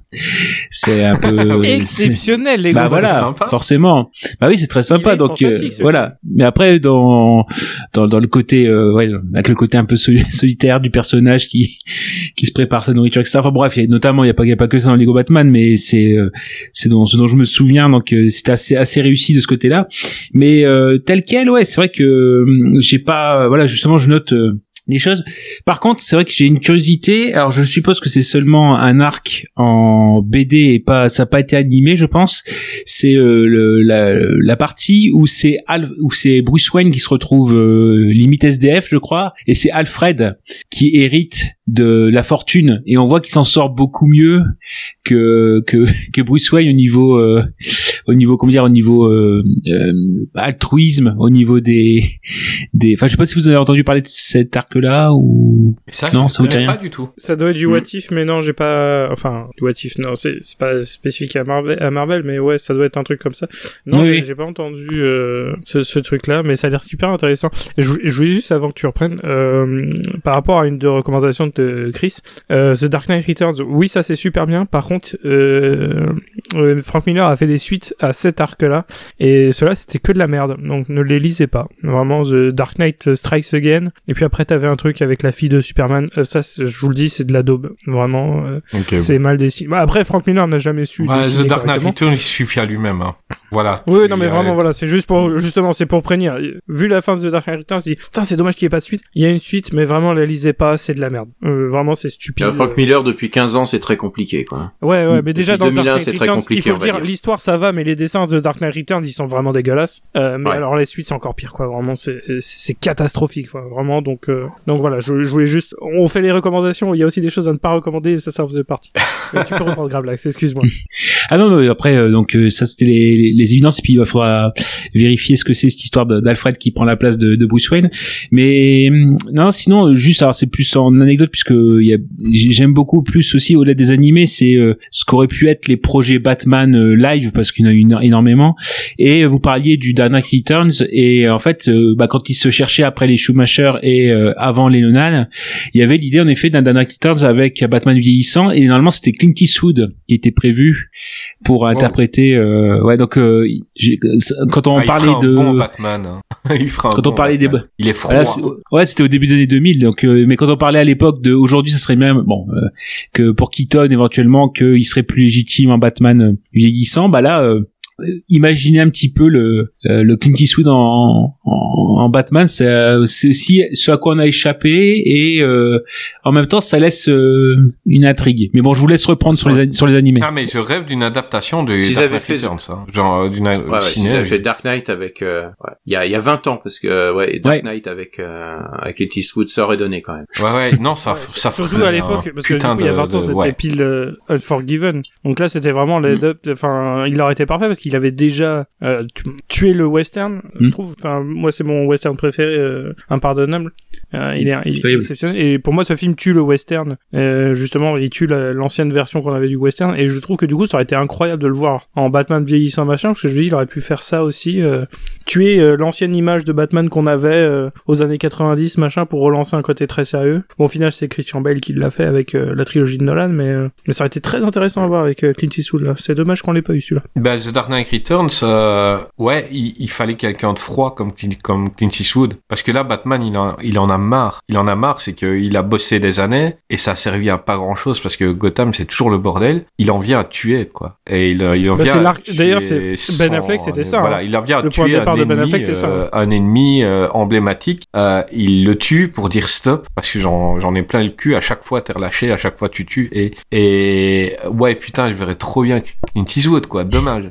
Euh, j'aime bien parce qu'on parle d'arc. Euh, il faut comprendre, il y a des gens, des fois, ils se plaignent un peu, bah tiens, c'est bizarre, c'est pas une suite, ou tiens, pourquoi ils font un nouveau Batman? Il faut comprendre que les gens qui écrivent, euh, bah déjà dans, l'univers d'essai, il y a plusieurs mondes, hein, donc euh, tout se passe. euh, et il y en a eu un où ils combattent Jack l'Éventreur. Donc euh, je l'ai vu dernièrement et il est vraiment pas mal du tout. Je retombe plus sur le titre comme ça, mais en gros c'est un Batman qui se passe dans les années 1800 et le méchant c'est Jack l'Éventreur quoi. Et les décès, j'ai posé la question à Gravelax, mais apparemment il, voilà il, il les regarde pas. Mais pour toi Rico, est-ce qu'il y a des, beaucoup de mauvais films d'essai? Parce qu'ils font vraiment du lourd. Hein. C'est les animes d'essai, c'est incroyable. Euh, oui, il y en a, il y en a des pas bons. Il y en avait pas bon, Euh, mais enfin, quand, quand ils ont fait The Killing. Joke, Ah ouais, le The Killing Joke, Ah oui. euh, quel The quel Killing ratage. Joke était une catastrophe. Pourtant, c'est un putain de comics. hein. Euh, ouais, mais Oui, c'est un rajouté comic fondateur, un- mais l'animation est dégueulasse. Ils ont ils- l'animation est dégueulasse, n'apporte rien graphiquement euh, au roman d'origine. Enfin, c'est c'est une c'est une copie, sauf qu'ils ont rajouté euh, un quart d'heure, 20 minutes de de préquel en fait pour développer le personnage de euh, de Batgirl, euh, pour essayer un petit peu de de- d'introduire ce personnage. C'est celui où il y a une romance Et, euh, entre euh, Batman et Batgirl, c'est ça? Ah, il y a plus, ouais, il y a plus fait, qu'une romance, qui n'a hein, c'est vraiment pas sa place, quoi. Ouais, c'était un, euh, ouais, c'est débile. C'était vraiment débile. C'est c'est complètement débile, ouais. Euh, et donc, euh, ouais, le là celui-là, il est il est particulièrement raté. Dans les ratés dernièrement, il y a le dernier Catwoman là qu'ils ont sorti. Je crois que c'est Catwoman Unleashed ou un truc comme ça. Euh, ils ont fait un film Catwoman en fait qui n'est qu'une succession de combats où ils ont sorti un peu tous les personnages féminins de euh, de l'univers large. Parce qu'il y a il y a un moment il y a Cheetah de, de Wonder Woman aussi en méchante. euh, et en fait, c'est une succession de combats et ça va pas du tout au personnage de Catwoman en fait où elle se retrouve euh, dans un rôle euh, à la Wonder Woman. En fait, elle doit tabasser des, des tonnes de ninjas, des trucs comme ça. Et c'est une cambrioleuse. C'est enfin, et puis en plus, c'est c'est vraiment le le le scénario grossier par par excellence. hein. C'est-à-dire, on va à un point A, pof ba- bagarre. Ensuite, on va à un point B, pof bagarre. C'est c'est vraiment très très mauvais. Et en fait, moi j'ai un problème quand ils adaptent en fait des œuvres qu'ils ont déjà faites. Là, ils ont fait The Long Halloween par exemple l'année dernière, qui est pas mauvais en tant que tel. Ouais, pas Il mauvais. n'y a pas besoin de faire deux films sur Long Halloween. hein, Mhm. Ouais, mais le problème c'est que comme ils, ils réadaptent des choses qu'on a déjà vues et qui nous le font comme si c'était une, une grande nouveauté, on a l'impression de bah, de revoir un truc qu'on a déjà vu par le passé en fait.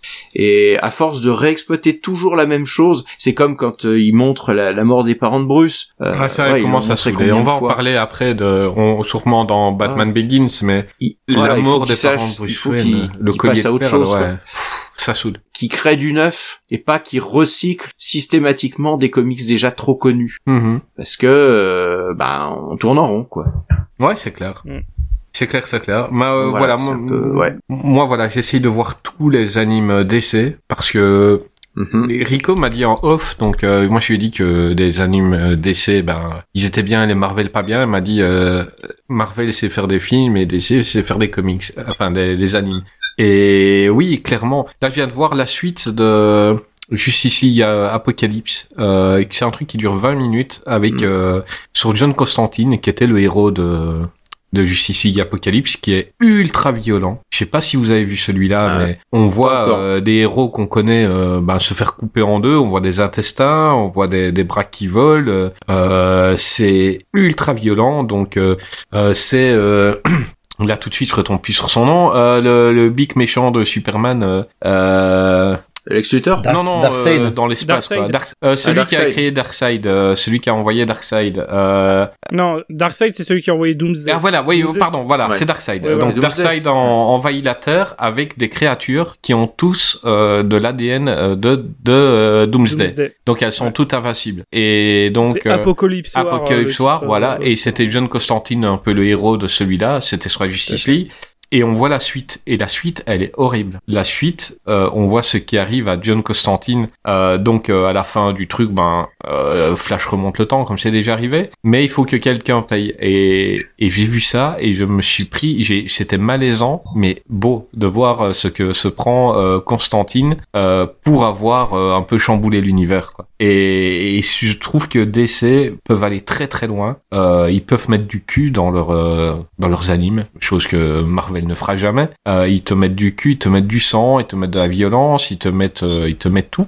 Et, et moi voilà, les, les animes dès que je vois qu'il y en a un qui sort, ben je sais ce que je regarde le soir. Quoi. Euh, ça c'est. Mais si on retournait au film, surtout euh, surtout un film. Euh... qui est compliqué aussi parce que euh, oui, bah, je viens de voir de quoi on va parler. Euh, J'ai la liste devant moi. Donc, euh, en 95, c'est Val Kilmer qui a repris le rôle du Batman.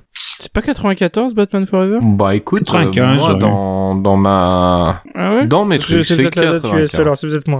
Euh, donc Val Kilmer reprend Batman Forever ou Batman à jamais de Joel Schumacher avec euh, Jim Carrey, Tommy Lee Jones, Nicole Kidman, Chris O'Donnell, acteur morné, hein, on peut le dire, et Michael Cook qui revient parce que Michael Cook c'est un super bon Alfred et il revient. Euh, bah on va demander à, à Greg, tiens, de nous faire le résumé de ce grand film. Tout un programme.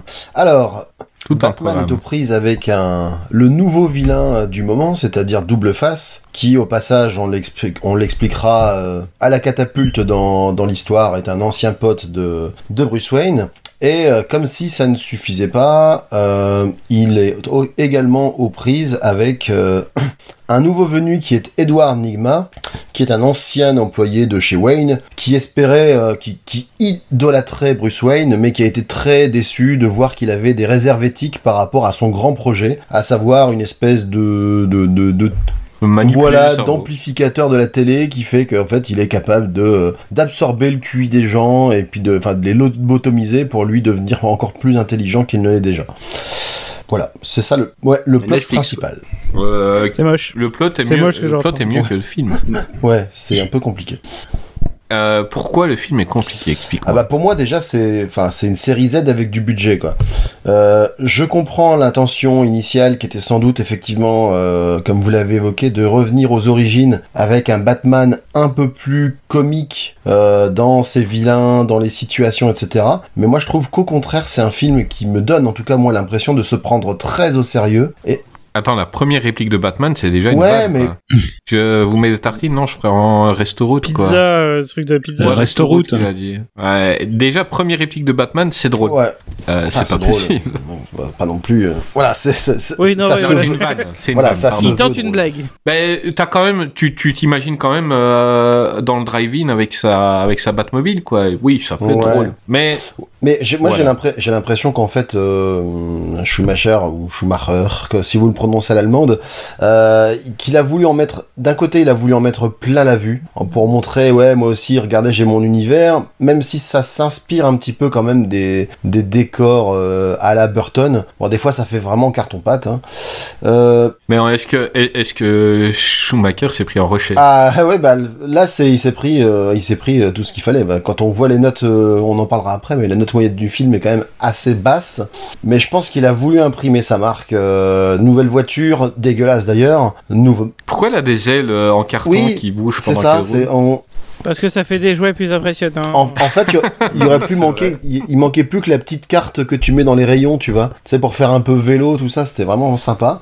Donc nouveau Batman euh, qui pour le coup il a été beaucoup décrié mais je trouve qu'il fait ce qu'il peut. Euh, pour moi il est pas plus mauvais qu'autre chose euh, il est pas exceptionnel non plus mais je veux dire Voilà, il est, il est là.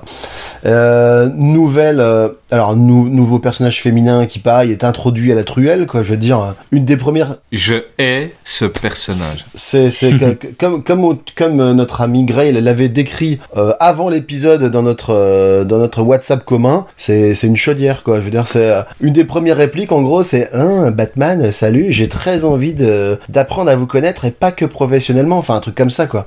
Non, mais c'est en fait, c'est vraiment, c'est une meuf de 14 ans en Ouais. chaleur qui hésite entre deux mecs, entre le, entre le gentil, tu vois, entre le Gravelax et le bad boy, tu vois.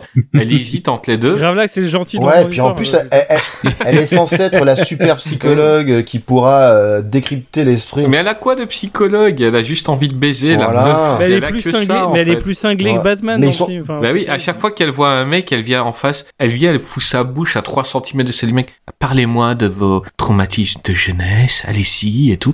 Mais non, elle est pas psychologue. Enfin, si elle est psychologue, donnez-moi l'adresse de son cabinet, j'y vais demain, j'aurai des problèmes.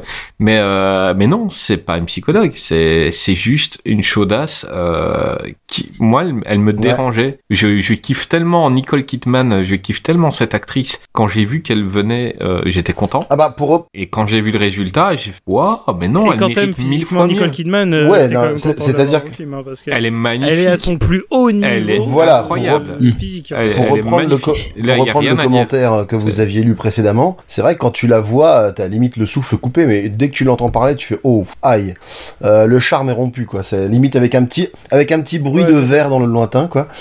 Et euh, et puis Et puis c'est chaque fois, euh, mais mais en fait j'aime un autre ouais, homme. Euh, et puis euh, parce qu'en fait elle a pris avec Bruce Wayne, mais elle est amoureuse de Batman. Puis quand Brad Batman l'embrasse, bon, elle s'est pas rendu compte que c'est le même gars qui l'embrassait, mais bon, passons. Mais en fait non, j'aime un autre homme. Je crois que je ne veux plus de bad boy parce que c'est des quand j'étais jeune j'aimais bien les bad boys, mais là il y a un homme, il est trop gentil. Mais ouais, elle part de trop loin. Euh, double face, Laissez double face, tomber, il est insupportable. Enfin moi, Tommy Lee Jones, j'ai un, moment- à un moment j'ai Ah, envie de lui dire du- ta gueule, calme-toi. Enfin je veux dire c'est qu'est-ce qu'il il est sous coke en permanence. Je veux dire je je je n'aime pas l'homme, mais en acteur, Tommy Lee Jones fait partie de mes mes Il y, préférés. a- il y a y une anecdote sur ça en fait, c'est parce que c'était un vrai Ouais. combat d'ego entre Mm. lui et Jim Carrey. Mhm.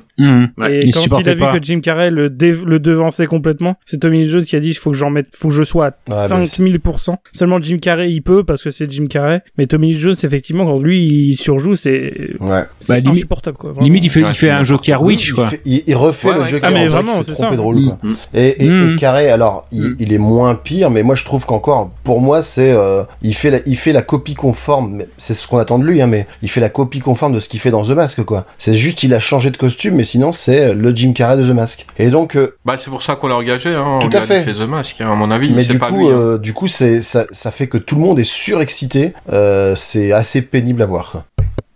Non, c'est pas faux. Euh, c'est un film compliqué euh, qui le potentiel est là.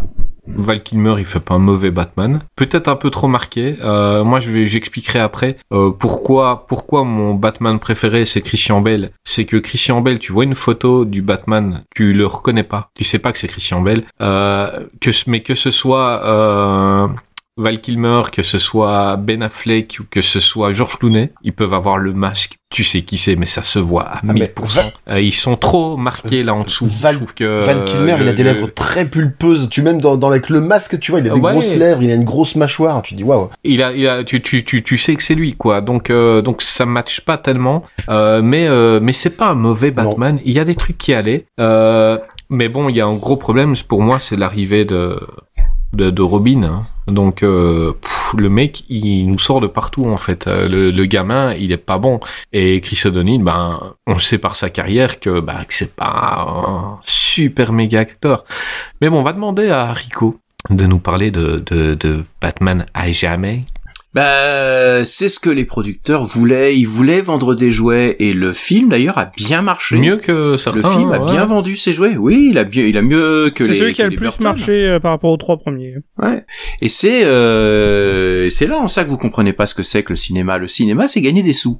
Donc c'est Bah, un bon désolé film. de pas comprendre. Si ce film gagne des sous, c'est un bon film. voilà. Non, euh, c'est vrai qu'il est pas très très bon. Alors Val Kilmer, je sais pas si vous avez vu le documentaire Val qui est sorti cette année. euh, Excellent. C'est- sur ma liste. passé parce qu'on Enfin, prépare une Val Kilmer et je me suis dit que j'allais regarder quand on ferait la Val Kilmer, Ouais. mais il est Euh, dans, intéressant, il est là, il est, après, là, il est il- préparé, il, est ouais. loué. Le, le documentaire a ses défauts pour moi, il est euh, bon, euh, mais bon, c'est pas le documentaire qui mais on voit justement Val Kilmer qui parle de, enfin, du- des problèmes qu'il a eu avec ce film parce que en fait, il a signé euh, pour jouer Batman sans même regarder le scénar en fait, tellement il était, euh, il avait envie de le jouer. Et puis quand il est arrivé sur place, il a découvert ce que c'était, c'est-à-dire qu'on avait, il était dans une combinaison qui était aussi rigide que celle de de, de Michael Keaton, il pouvait rien faire, il pouvait rien jouer parce que ils avaient limité en plus les les, les scènes où il, où il jouait Bruce Wayne parce qu'il considérait que c'est ça qui il y en avait trop par rapport on, vou- on voulait Batman en fait. On voulait pas Bruce Wayne. Et donc il avait rien à jouer. Et il s'est super mal entendu avec euh, Joel Schumacher. C'était aussi l'époque où il commençait un peu à, à partir en live et euh, à avoir ses problèmes d'ego. Ouais, il était déjà parti Et- en couille. Parce que lui c'est à partir genre de 92 qui qui commence à faire euh, qui commence à faire Starlet mais euh, ouais déjà Ouais. dans Batman Et- Forever euh, c'est mais il, il, il est mal dans ce film. hein. Ça se ça se voit qu'il il sait pas ce qu'il fait. Euh, il, il est hyper rigide. Il a même quand il joue euh, Bruce Wayne, il est en sous régime. Il est. On lui a demandé d'être euh, mâchoire serrée et d'être. il a rien à jouer en fait. Et c'est ça aussi qui qui pose problème. Et puis c'est la compète entre les entre les Tommy Lee Jones et euh, et comment dirais-je. euh, Jim Carrey. et Jim Carrey à, à celui qui cabotinera le plus, ce qui ce qui paralyse complètement le, le film. Effectivement, bah on a la pauvre Nicole Kidman qui n'a rien à jouer. Elle aussi, à part la chaudasse, hein, ça c'est clair. Après, il est pas déplaisant le film, il a ses péripéties. Moi, je serais moins sévère pour Chris O'Donnell parce qu'en fait, euh, il joue un, il joue un Batman qui est déjà un peu trop âgé pour le rôle, je trouve. Euh, ça sera encore pire, je trouve, dans le dans le prochain où ils vont l'infantiliser beaucoup plus. Mais euh, je trouve que euh, bon, il fait un peu l'ado. Euh, Ben, c'est ça, il fait l'ado et ça, ça, ça lui va pas en fait parce que physiquement, ben, il fait adulte. il est trop Et vieux. là, quand il prend la, il- quand il prend la Batmobile et qu'il part directement, euh, ouais, je suis Batman et qu'il est dans la rue, qu'il va voir les prostituées et tout, euh, ça va pas. Tu dis, alors, tu, tu te dis, il est Mm. teubé. S'il serait pris un mec plus jeune, ce serait passé. Mais là, tu te dis, le mec, il Ouais. est teubé parce Ouais. qu'il a déjà Il y a un 30 très mauvais choix de entre de ça et puis le- quand le- l'espèce de farce par laquelle il découvre la Batcave, c'est-à-dire le mec c'est l'un des meilleurs trapézistes du monde, il décide de faire du trapèze dans le hall euh, du, du, du manoir de Batman, et comme par hasard, là, déjà faut, faut avoir cette idée complètement con, et après il glisse, et hop, il actionne par erreur le levier secret qui permet d'ac- Tu fais, oh là là là, ah bah Ah bah oui, non, ah bah mince. Hein, et- puis en plus c'est génial parce qu'il il y a un message qui dit, attention, alerte intrus, mais c'est juste un message, il a rien qui se déclenche derrière, quoi. C'est euh, moins moins bien que Vérissure quoi. Franchement c'est affligeant. Ouais, genre, tu vas partir quand tu rentres, en- alerte un truc. Oh, merde, c'est ça, voilà. ça. Ok. Pourri. Mais donc voilà, oui, c'est le problème, c'est qu'ils ont voulu aussi revenir un peu à un esprit plus léger, parce qu'il y a eu quand même beaucoup de reproches sur la, la violence des Batman de Burton, Mhm. euh, sur la noirceur des Batman de Burton, et pour une grande partie du public, ça restait quand même des trucs pour gosses. Et le, je suis désolé, mais mm, moi je montrerais difficilement le premier, les deux, les deux Batman de Burton à des gamins de 10 ans quand même. Ils sont beaucoup trop violents, beaucoup trop sexuels. Or que celui-là ou le, le suivant, ça passe. Ouais, c'est vrai. Et je pense aussi qu'il y a cette volonté de revenir à un truc plus léger, plus enfantin.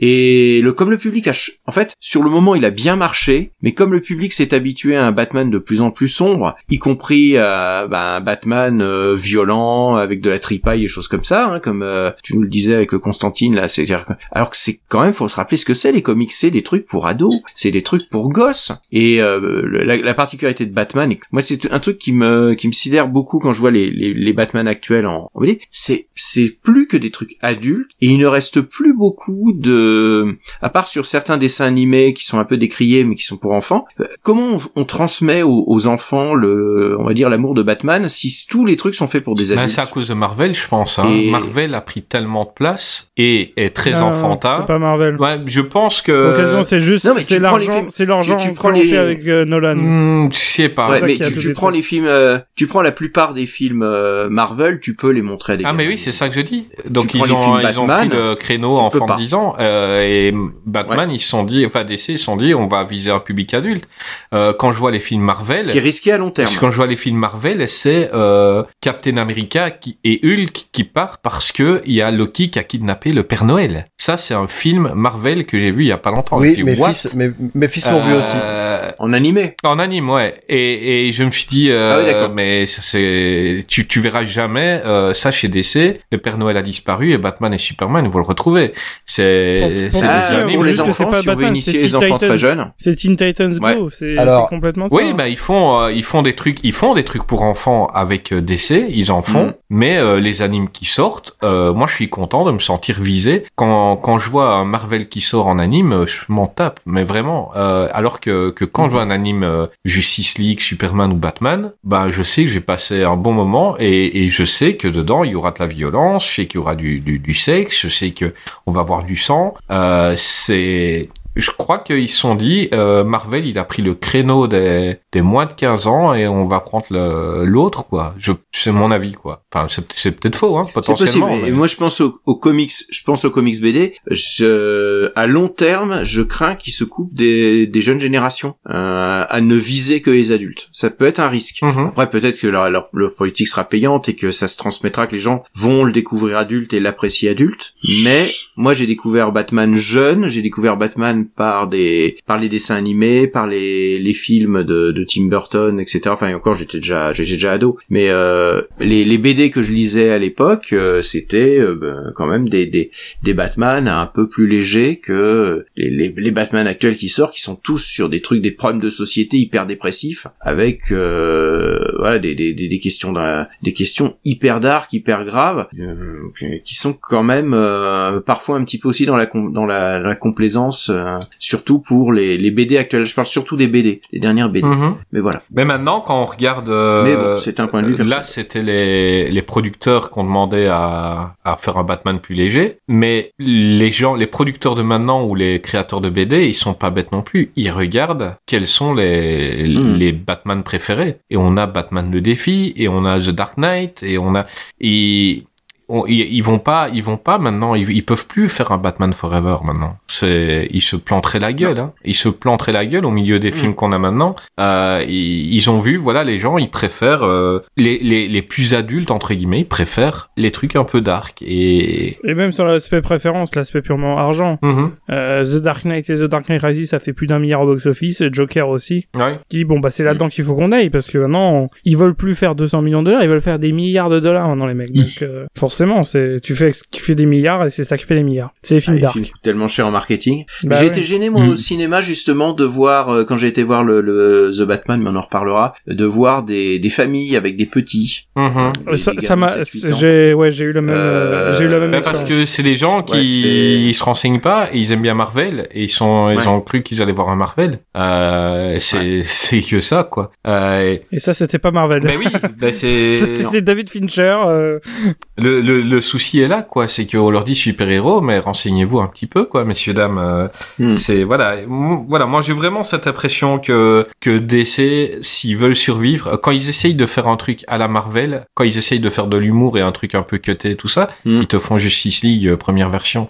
et, et ils y arrivent pas. Ils y arrivent pas euh, DC. Ils, ils doivent faire du dark. Hmm. Ils s'en sont un peu sortis avec Aquaman, qui était pas un bon film, mais qui était sympa. Euh, euh, voilà, et ils s'en sont un peu bien sortis en mettant des blagues et en mettant des couleurs, mais ils sont jamais aussi bons que quand il faut du gothique, quoi. C'est... Non mais les blagues ils s'en sortent aussi encore une fois c'est juste c'est très spécifique à certaines séries. Harley Quinn c'est très drôle, Teen Titans Go c'est très Teen drôle. Titans, ouais, Teen Titans Go, euh, c'est, c'est extraordinaire. Ah, c'est génial Teen Titans Go mais T'avais pas vu l'épisode où oui, il- il- Robin leur fait visiter la maison de Batman et, et Oui. qui montre les, les, les, les chambres avec les trophées de Batman, de Batman le défi et puis des euh, et là c'est celle de de Val Kilmer et il ouvre le truc et voit juste une petite médaille au milieu de la pièce. Les autres avaient des coupes partout et tout.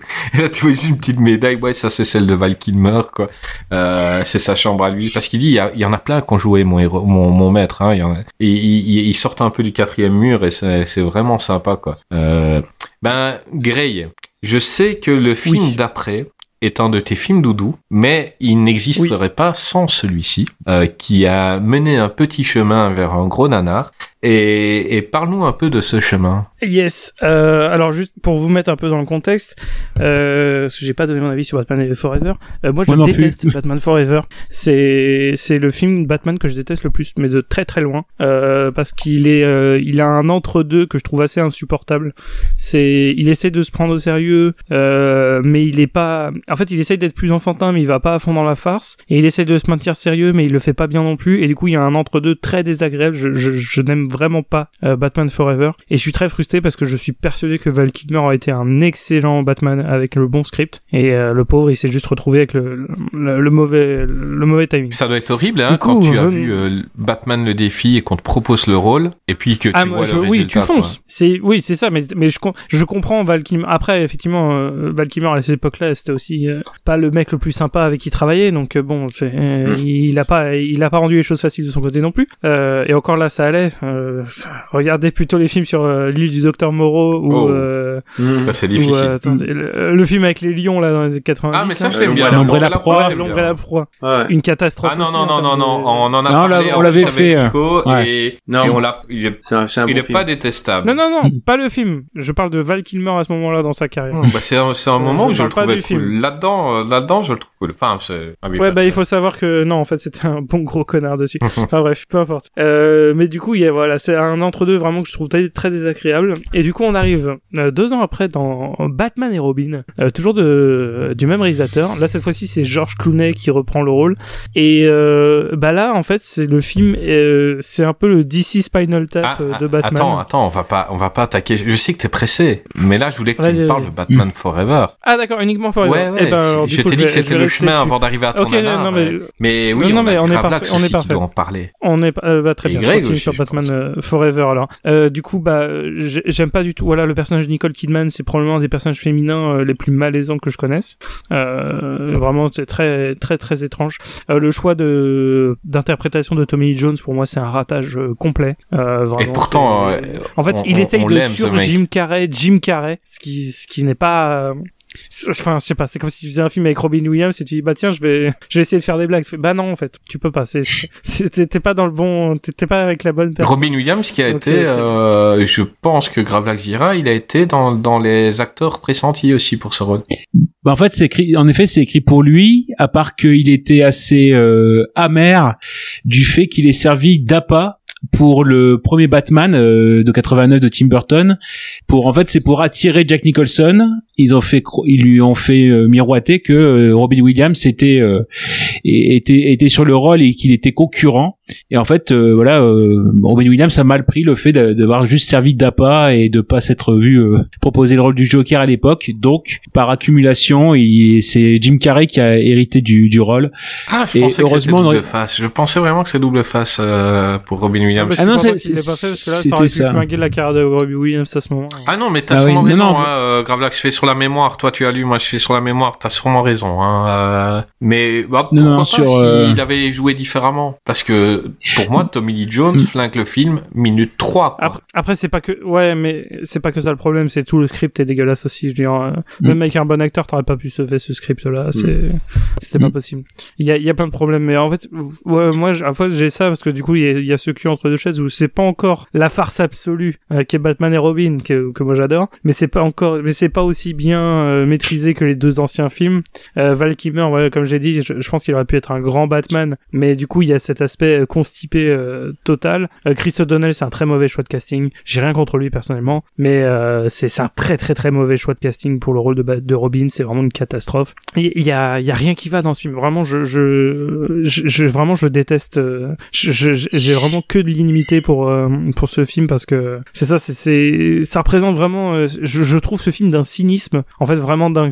Tu vois que c'est pas un film quoi. C'est- vraiment un film de producteur pour vendre des Happy Meal et, et j'avais pas cette impression dans les films précédents.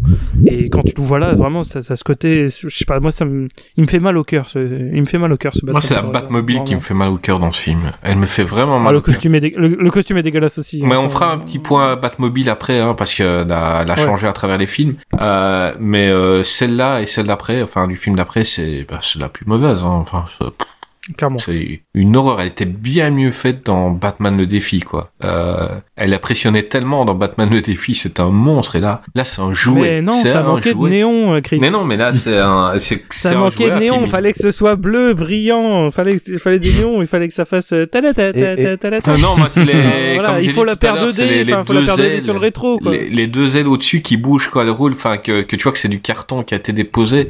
Tu vois, ils auraient fait un truc dur, ok, mais pourquoi ils ont fait un truc rigide? Enfin, ça, ça bouge, c'est- non, non, non, non, moi, je n'aime, j'aime pas du tout cette Batmobile et j'aime pas du tout ce Aussi, film. aussi celle du, du- de la série animée, la Batmobile, elle est juste magnifique, très sobre, très épurée. Incroyable. C'est ma Batmobile préférée, euh, celle de Zack. J'ai- encore celle que mon, frère, mon petit frère avait eue quand il était petit, là, et très bel objet. Ouais, bah moi j'aime j'aime encore bien celle du Batman 66. hein. Elle est, elle est, elle est sympa la Batmobile. Ouais, le côté rouge euh, autour, machin, je suis pas fan. Ouais, ouais, mais c'est un beau Mais elle a- modèle. elle a un euh, charme kitsch comme Voilà, c'est un hein, beau vraiment. modèle de bagnole. Et puis, euh, et puis voilà, moi dans, dans Batman le défi, on n'en parle pas, mais à un moment là, quand il, quand il appuie sur sa petite télécommande et qu'elle, qu'elle, qu'elle, qu'elle se verrouille au milieu de la route, parce que c'est une chose, il s'est jamais expliqué dans les Batman, mais quand il laisse sa Batmobile là et qu'il part, potentiellement on peut lui voler quoi. Et là, quand elle se blinde, c'est, incroyable, incroyable. Euh, Moi, j'adore cette scène. Et, voilà, je, je kiffe cette Batmobile. Euh, qui n'a pas parlé de ce film? Euh, Je pense que Gravelax n'a pas encore donné son avis. Oui, oui, bah, pff, je vais aller très vite Bah, euh, tu sais pour quoi pas On- trop. Ne le donne Oui. pas. Euh, non, vas-y, vas-y, vas-y. Non, non, bah, comme- comme- comme- comme- ferme ta gueule. Ce serait Voilà. Oui, voilà. Si je pouvais fermer ma gueule.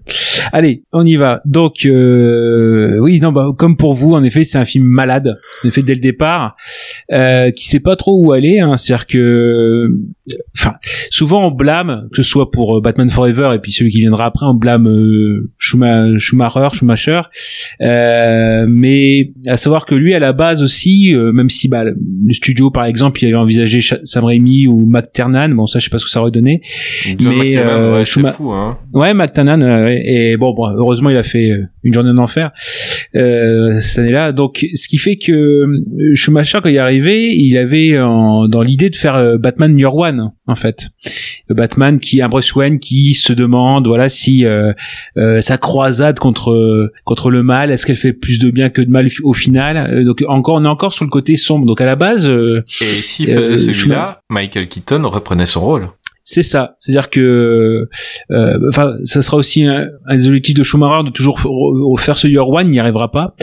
Euh, mais en effet, bah, il a fait peur. Première chose à Michael Keaton, il a fait peur aussi à DiCaprio parce que euh, il était prévu peut-être pour Robin, mais voilà, les, deux les deux déjeuners d'affaires, enfin de discussion, ont, ont périclité.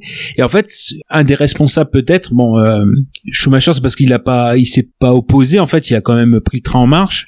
Mais c'est euh, plutôt le scénariste Akiva Go- Goldsman hein, qui a plutôt fait justement cette tournure du Batman un peu plus pop. Et euh, finalement, Schuma- Schumacher, il a quand même suivi euh, en disant, bah voilà, bah, certes, on va faire un, Batman années 60, un Batman un peu plus pop, euh, une BD live fait, c'est plus ce, côté-là. Val Kilmer, on peut faire un effet qui, qui est un peu, voilà, il a, on a failli avoir plutôt Tom Hanks, hein, faut, donc euh, Mhm. C'est le problème ici, euh, ou Kenny Reeves, ça aurait été. Kenny Reeves, ça aurait été sympa. Mm. J'ai vu. Bah voilà. Euh, mais le premier, le premier à qui l'ont proposé, c'est Ethan Hawke. Hein. Et dans Hawk, il y a Johnny premier, Depp. euh, le tout premier, c'était Ethan Oui. Hawke. euh, Schumacher euh, le voulait vraiment. Après, il y a eu Mm. euh, les frères Baldwin, il y a eu Dinken. C'est drôle ça, Oui. Dinken, donc le Superman de, de, de Lois et Clark, ça aurait été top. Kurt Russell. Euh, plus spécial, euh, Daniel Day-Lewis. Ça, je le vois plus en Euh, méchant qu'en Batman. Hein. Ça aurait été étonnant. Euh, oui. Ouais, Ça a oui. été problème parce que lui, en acteur méthode, il aurait commencé à tabasser des criminels dans la rue pour s'entraîner. C'est clair. On a, on a Ralph. Euh, Ralph pourrait faire un bon Batman. euh, Ça, ça aurait été un excellent choix. Et le dernier, euh, plus spécial, euh, mais euh, voilà, ça aurait été euh, Johnny Depp. Euh, Ouais. Voilà. Ça aurait pu. Mais euh, moi, c'est c'est Dean- Year One, oui. c'est aurait- Dinken qui me qui me euh, choque le plus dans euh, parce que parce que bah voilà c'est euh, c'est un acteur euh, dans surtout la première saison de Kleski, on où- rigolait bien de Dinken euh, euh, Mm. Lointaine époque où on, on doit envisager Dean Kane pour des rôles dans la vie, quoi. C'était.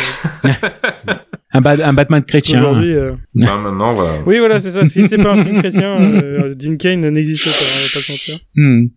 Et moi, pour l'époque, en fait, ce dont je me souvenais, parce que je l'avais vu en salle aussi, et j'avais été euh, en salle justement pour l'époque, justement euh, pour Jim Carrey, et euh, j'avais trouvé euh, justement plutôt, j'en avais gardé un, un souvenir sympathique parce que Jim Carrey faisait Jim Carrey.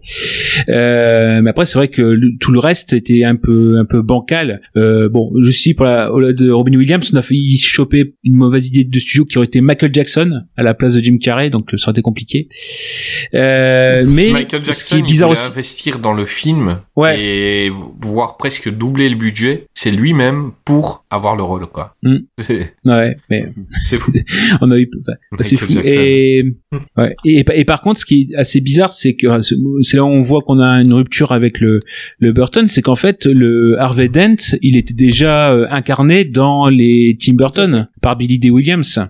Et là, justement, c'est le fait que bon, Schuma- Schumacher qui avait, qui avait dirigé euh, Tommy Lee Jones dans Le Client euh, une ou deux années auparavant, bah, c'est un peu, je pas dire c'est le copinage, quoi, mais euh, il voyait que lui quasiment en Harvey Dent. euh, Enfin, vraiment, c'était l'idée d'avoir des stars pour faire les méchants. euh, C'était euh, ce qui était en vogue à l'époque. Mais encore une fois, c'est un film qui reste le cul entre deux chaises. Par exemple, il y a c'est pas la rumeur, mais comme quoi il y a quand même 50 minutes de coupé qui étaient plutôt des, avec un ton un peu dark. Donc ils ont vraiment voulu virer au maximum le côté sombre euh, qui aurait pu faire une parenthèse, enfin ou, une, ou un lien de parenté avec euh, avec Tim Burton. Quoi, c'est c'est quand même assez Bah, on, assez a, fou. on, a, on a quand même Et- un plan cul hein, dans ce film. Ouais. On a un plan. Oui, sur oui, le- oui. Celui de l'intro. On a le plan cul sur euh, Val Kilmer. Dans Non, son c'est Ah oui, pas oui, dans d'accord. le costume. Oh là là. Euh, le costume. Si, si, oui, dans son costume quand il met son Ouais, mais costume c'est pas dans l'intro. Oui, oui. hein, Déjà, le plan ouais, cul, mais hein. c'est vraiment le vrai plan cul. Euh, c'est à la moitié du film, il met son costume et, et, et donc on voit un peu euh, tac, tac, tac. Et puis la manière dont on, dans Monsieur Schumacher, dont on connaît euh, l'orientation, euh, Mm. il fait ce qu'il veut, mais ça se voit tellement qu'il est amoureux de ses acteurs dans celui-là et dans le prochain. Ça se voit tellement que il, il sexualise Batman. Euh, le plan sur les fesses de Val Kilmer dans le costume, c'est Ouais. c'est drôle, c'est drôle, c'est kitsch, c'est nanardesque, c'est parce que lui il a voulu se faire plaisir. Ça te Bah, sort met- n'importe quand- qui du film en fait. c'est horrible. Ouais, c'est quand même même même quand Bruce Wayne se met torse nu face à Robin, euh, Mhm. des, des moments comme ça. Et bah non, mais même le dans ce côté euh, euh, vraiment BD live, il y a le fait que bah le le directeur de la photo, il disait en effet pour euh, avoir cet esprit-là, j'ai fait appel à des équipes de de des équipes euh, lumière de concerts de rock. Et en fait, euh, il y avait une console, etc. Et, tout le film est éclairé comme ça, en fait, comme un concert de rock. euh, il y a ce côté-là et euh, dans de ce côté aussi où on veut un peu baisser le côté euh, le côté ado bah moi j'étais surpris de retrouver euh, Drew Barrymore parce que c'est vrai que c'était l'époque où elle avait un, un creux de la vague hein, c'était avant que un petit problème de drogue. que Scream euh, oui oui mais bon là on va dire à cette époque-là elle commence un petit peu à remonter la pente mais euh, pendant longtemps euh, elle faisait plus grand grand chose quoi c'est un rôle, très secondaire. Et c'est euh, en fait ouais c'est les, les deux parties de de double face. Où on a elle qui est le côté un peu ange et de l'autre côté on a Debbie Mazar qui fait le côté démon. Et donc dans le pour, adoucir le- leur surnom c'est sucre enfin sugar and spice enfin épices. Alors que dans le script original c'était cuir et dentelle les Hmm. deux les deux surnoms des donc c'est pour montrer quand même qu'on est un peu dans dans le côté où il faut radoucir. Et finalement c'est c'est là qu'on dé- enfin on- descend d'un cran et on descendra d'un cran après avec le, le film qui suit. C'est qu'on est passé ba- avec Batman le défi d'un film là sombre pour adultes. Là Batman Forever pour moi le fait qu'on soit le cul entre deux chaises c'est un film pour ados un peu plus. Et après Batman et Robin on sera dans un film pour gamins. Donc euh, là C'est en fait on commence à bien, hein. Pas pour ça, mais ouais. Bah, Bah, c'est Voilà. un film qu'il arrive à comprendre. et déjà voilà, c'est il, il Oh. est le, il est le public visé, donc. euh, Rico, il est désagréable. hein, je mais je je je, Pourtant, je suis souvent d'accord avec lui sur Twitter, Je- mais là, je trouve. je, je pense que Gray il est impa- Ouais, monstre. Gray est tellement impatient d'arriver au film d'après que on va Ouais, demander ouais. euh, c'est qui qui qui a les je pense que c'est euh, Greg qui a les Tout commentaires à fait, pour ce tout film. à fait. Eh ben euh, ben vas-y comme ça parce que on, on, on va pouvoir donner un peu de jouissance à Greg en passant à Batman et Robin. à Grey pardon. Donc film qui, on film t'écoute. qui ne fut pas un, un immense succès auprès des spectateurs, parce qu'il y a une note moyenne de 1,9 sur 5 quand même, donc ça vole quand même, Oui, c'est pas ça beaucoup. vole pas très haut, et donc effectivement j'ai euh, j'ai récupéré des critiques. Vous voulez la 5 étoiles ou la ou j'ai 2 0 étoiles C'est toi qui décides. Alors la 5, la Vas-y. 5 étoiles en premier alors. Alors c'est un visiteur, il a pas assumé, euh, voilà. Alors, sublime. Joel Schumacher nous livre ici l'un de ses films les plus réussis, autant du point de vue graphique que de celui de la mise en scène. Pour commencer, les acteurs talentueux se sont surpassés pour nous offrir un jeu de scène digne des plus grands acteurs américains. Val Kilmer campe à Batman présent et très actif. Il n'a pas besoin de parler, son visage le fait pour lui. Et quand il parle, nous ne pouvons que, rest- que rester admiratifs. Michael Keaton, lui, jouait un personnage, un Batman trop pauvre. Il pas assez la psychologie et les troubles du personnage. Son physique n'est absolument pas cohérent pour jouer un Batman qui se doit d'être un personnage massif, aussi bien physiquement que mentalement. Les méchants qui occupent une place très importante dans le film ajoutent une touche particulière et cohérente à l'aspect psychologique du film.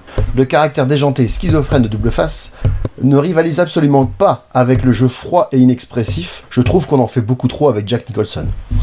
L'ambiance colorée renvoie à l'âge d'argent du Chevalier Noir, époque de sa renaissance lors de la période New Look de 1964, où Batman reprenait vie. Joel Schumacher fait donc référence à une époque clé et revisite un Gotham contrasté entre lumière et ténèbres. Schumacher ose ce que Tim Burton n'a jamais fait, avec ses films froids, tristes, dénaturés, inexpressifs, des ingrédients pour faire de Batman un héros vite devenu has-been. En conclusion, Maître Schumacher nous sert sur un plateau d'argent un Batman haut en couleur digne des plus grands comics époustouflants.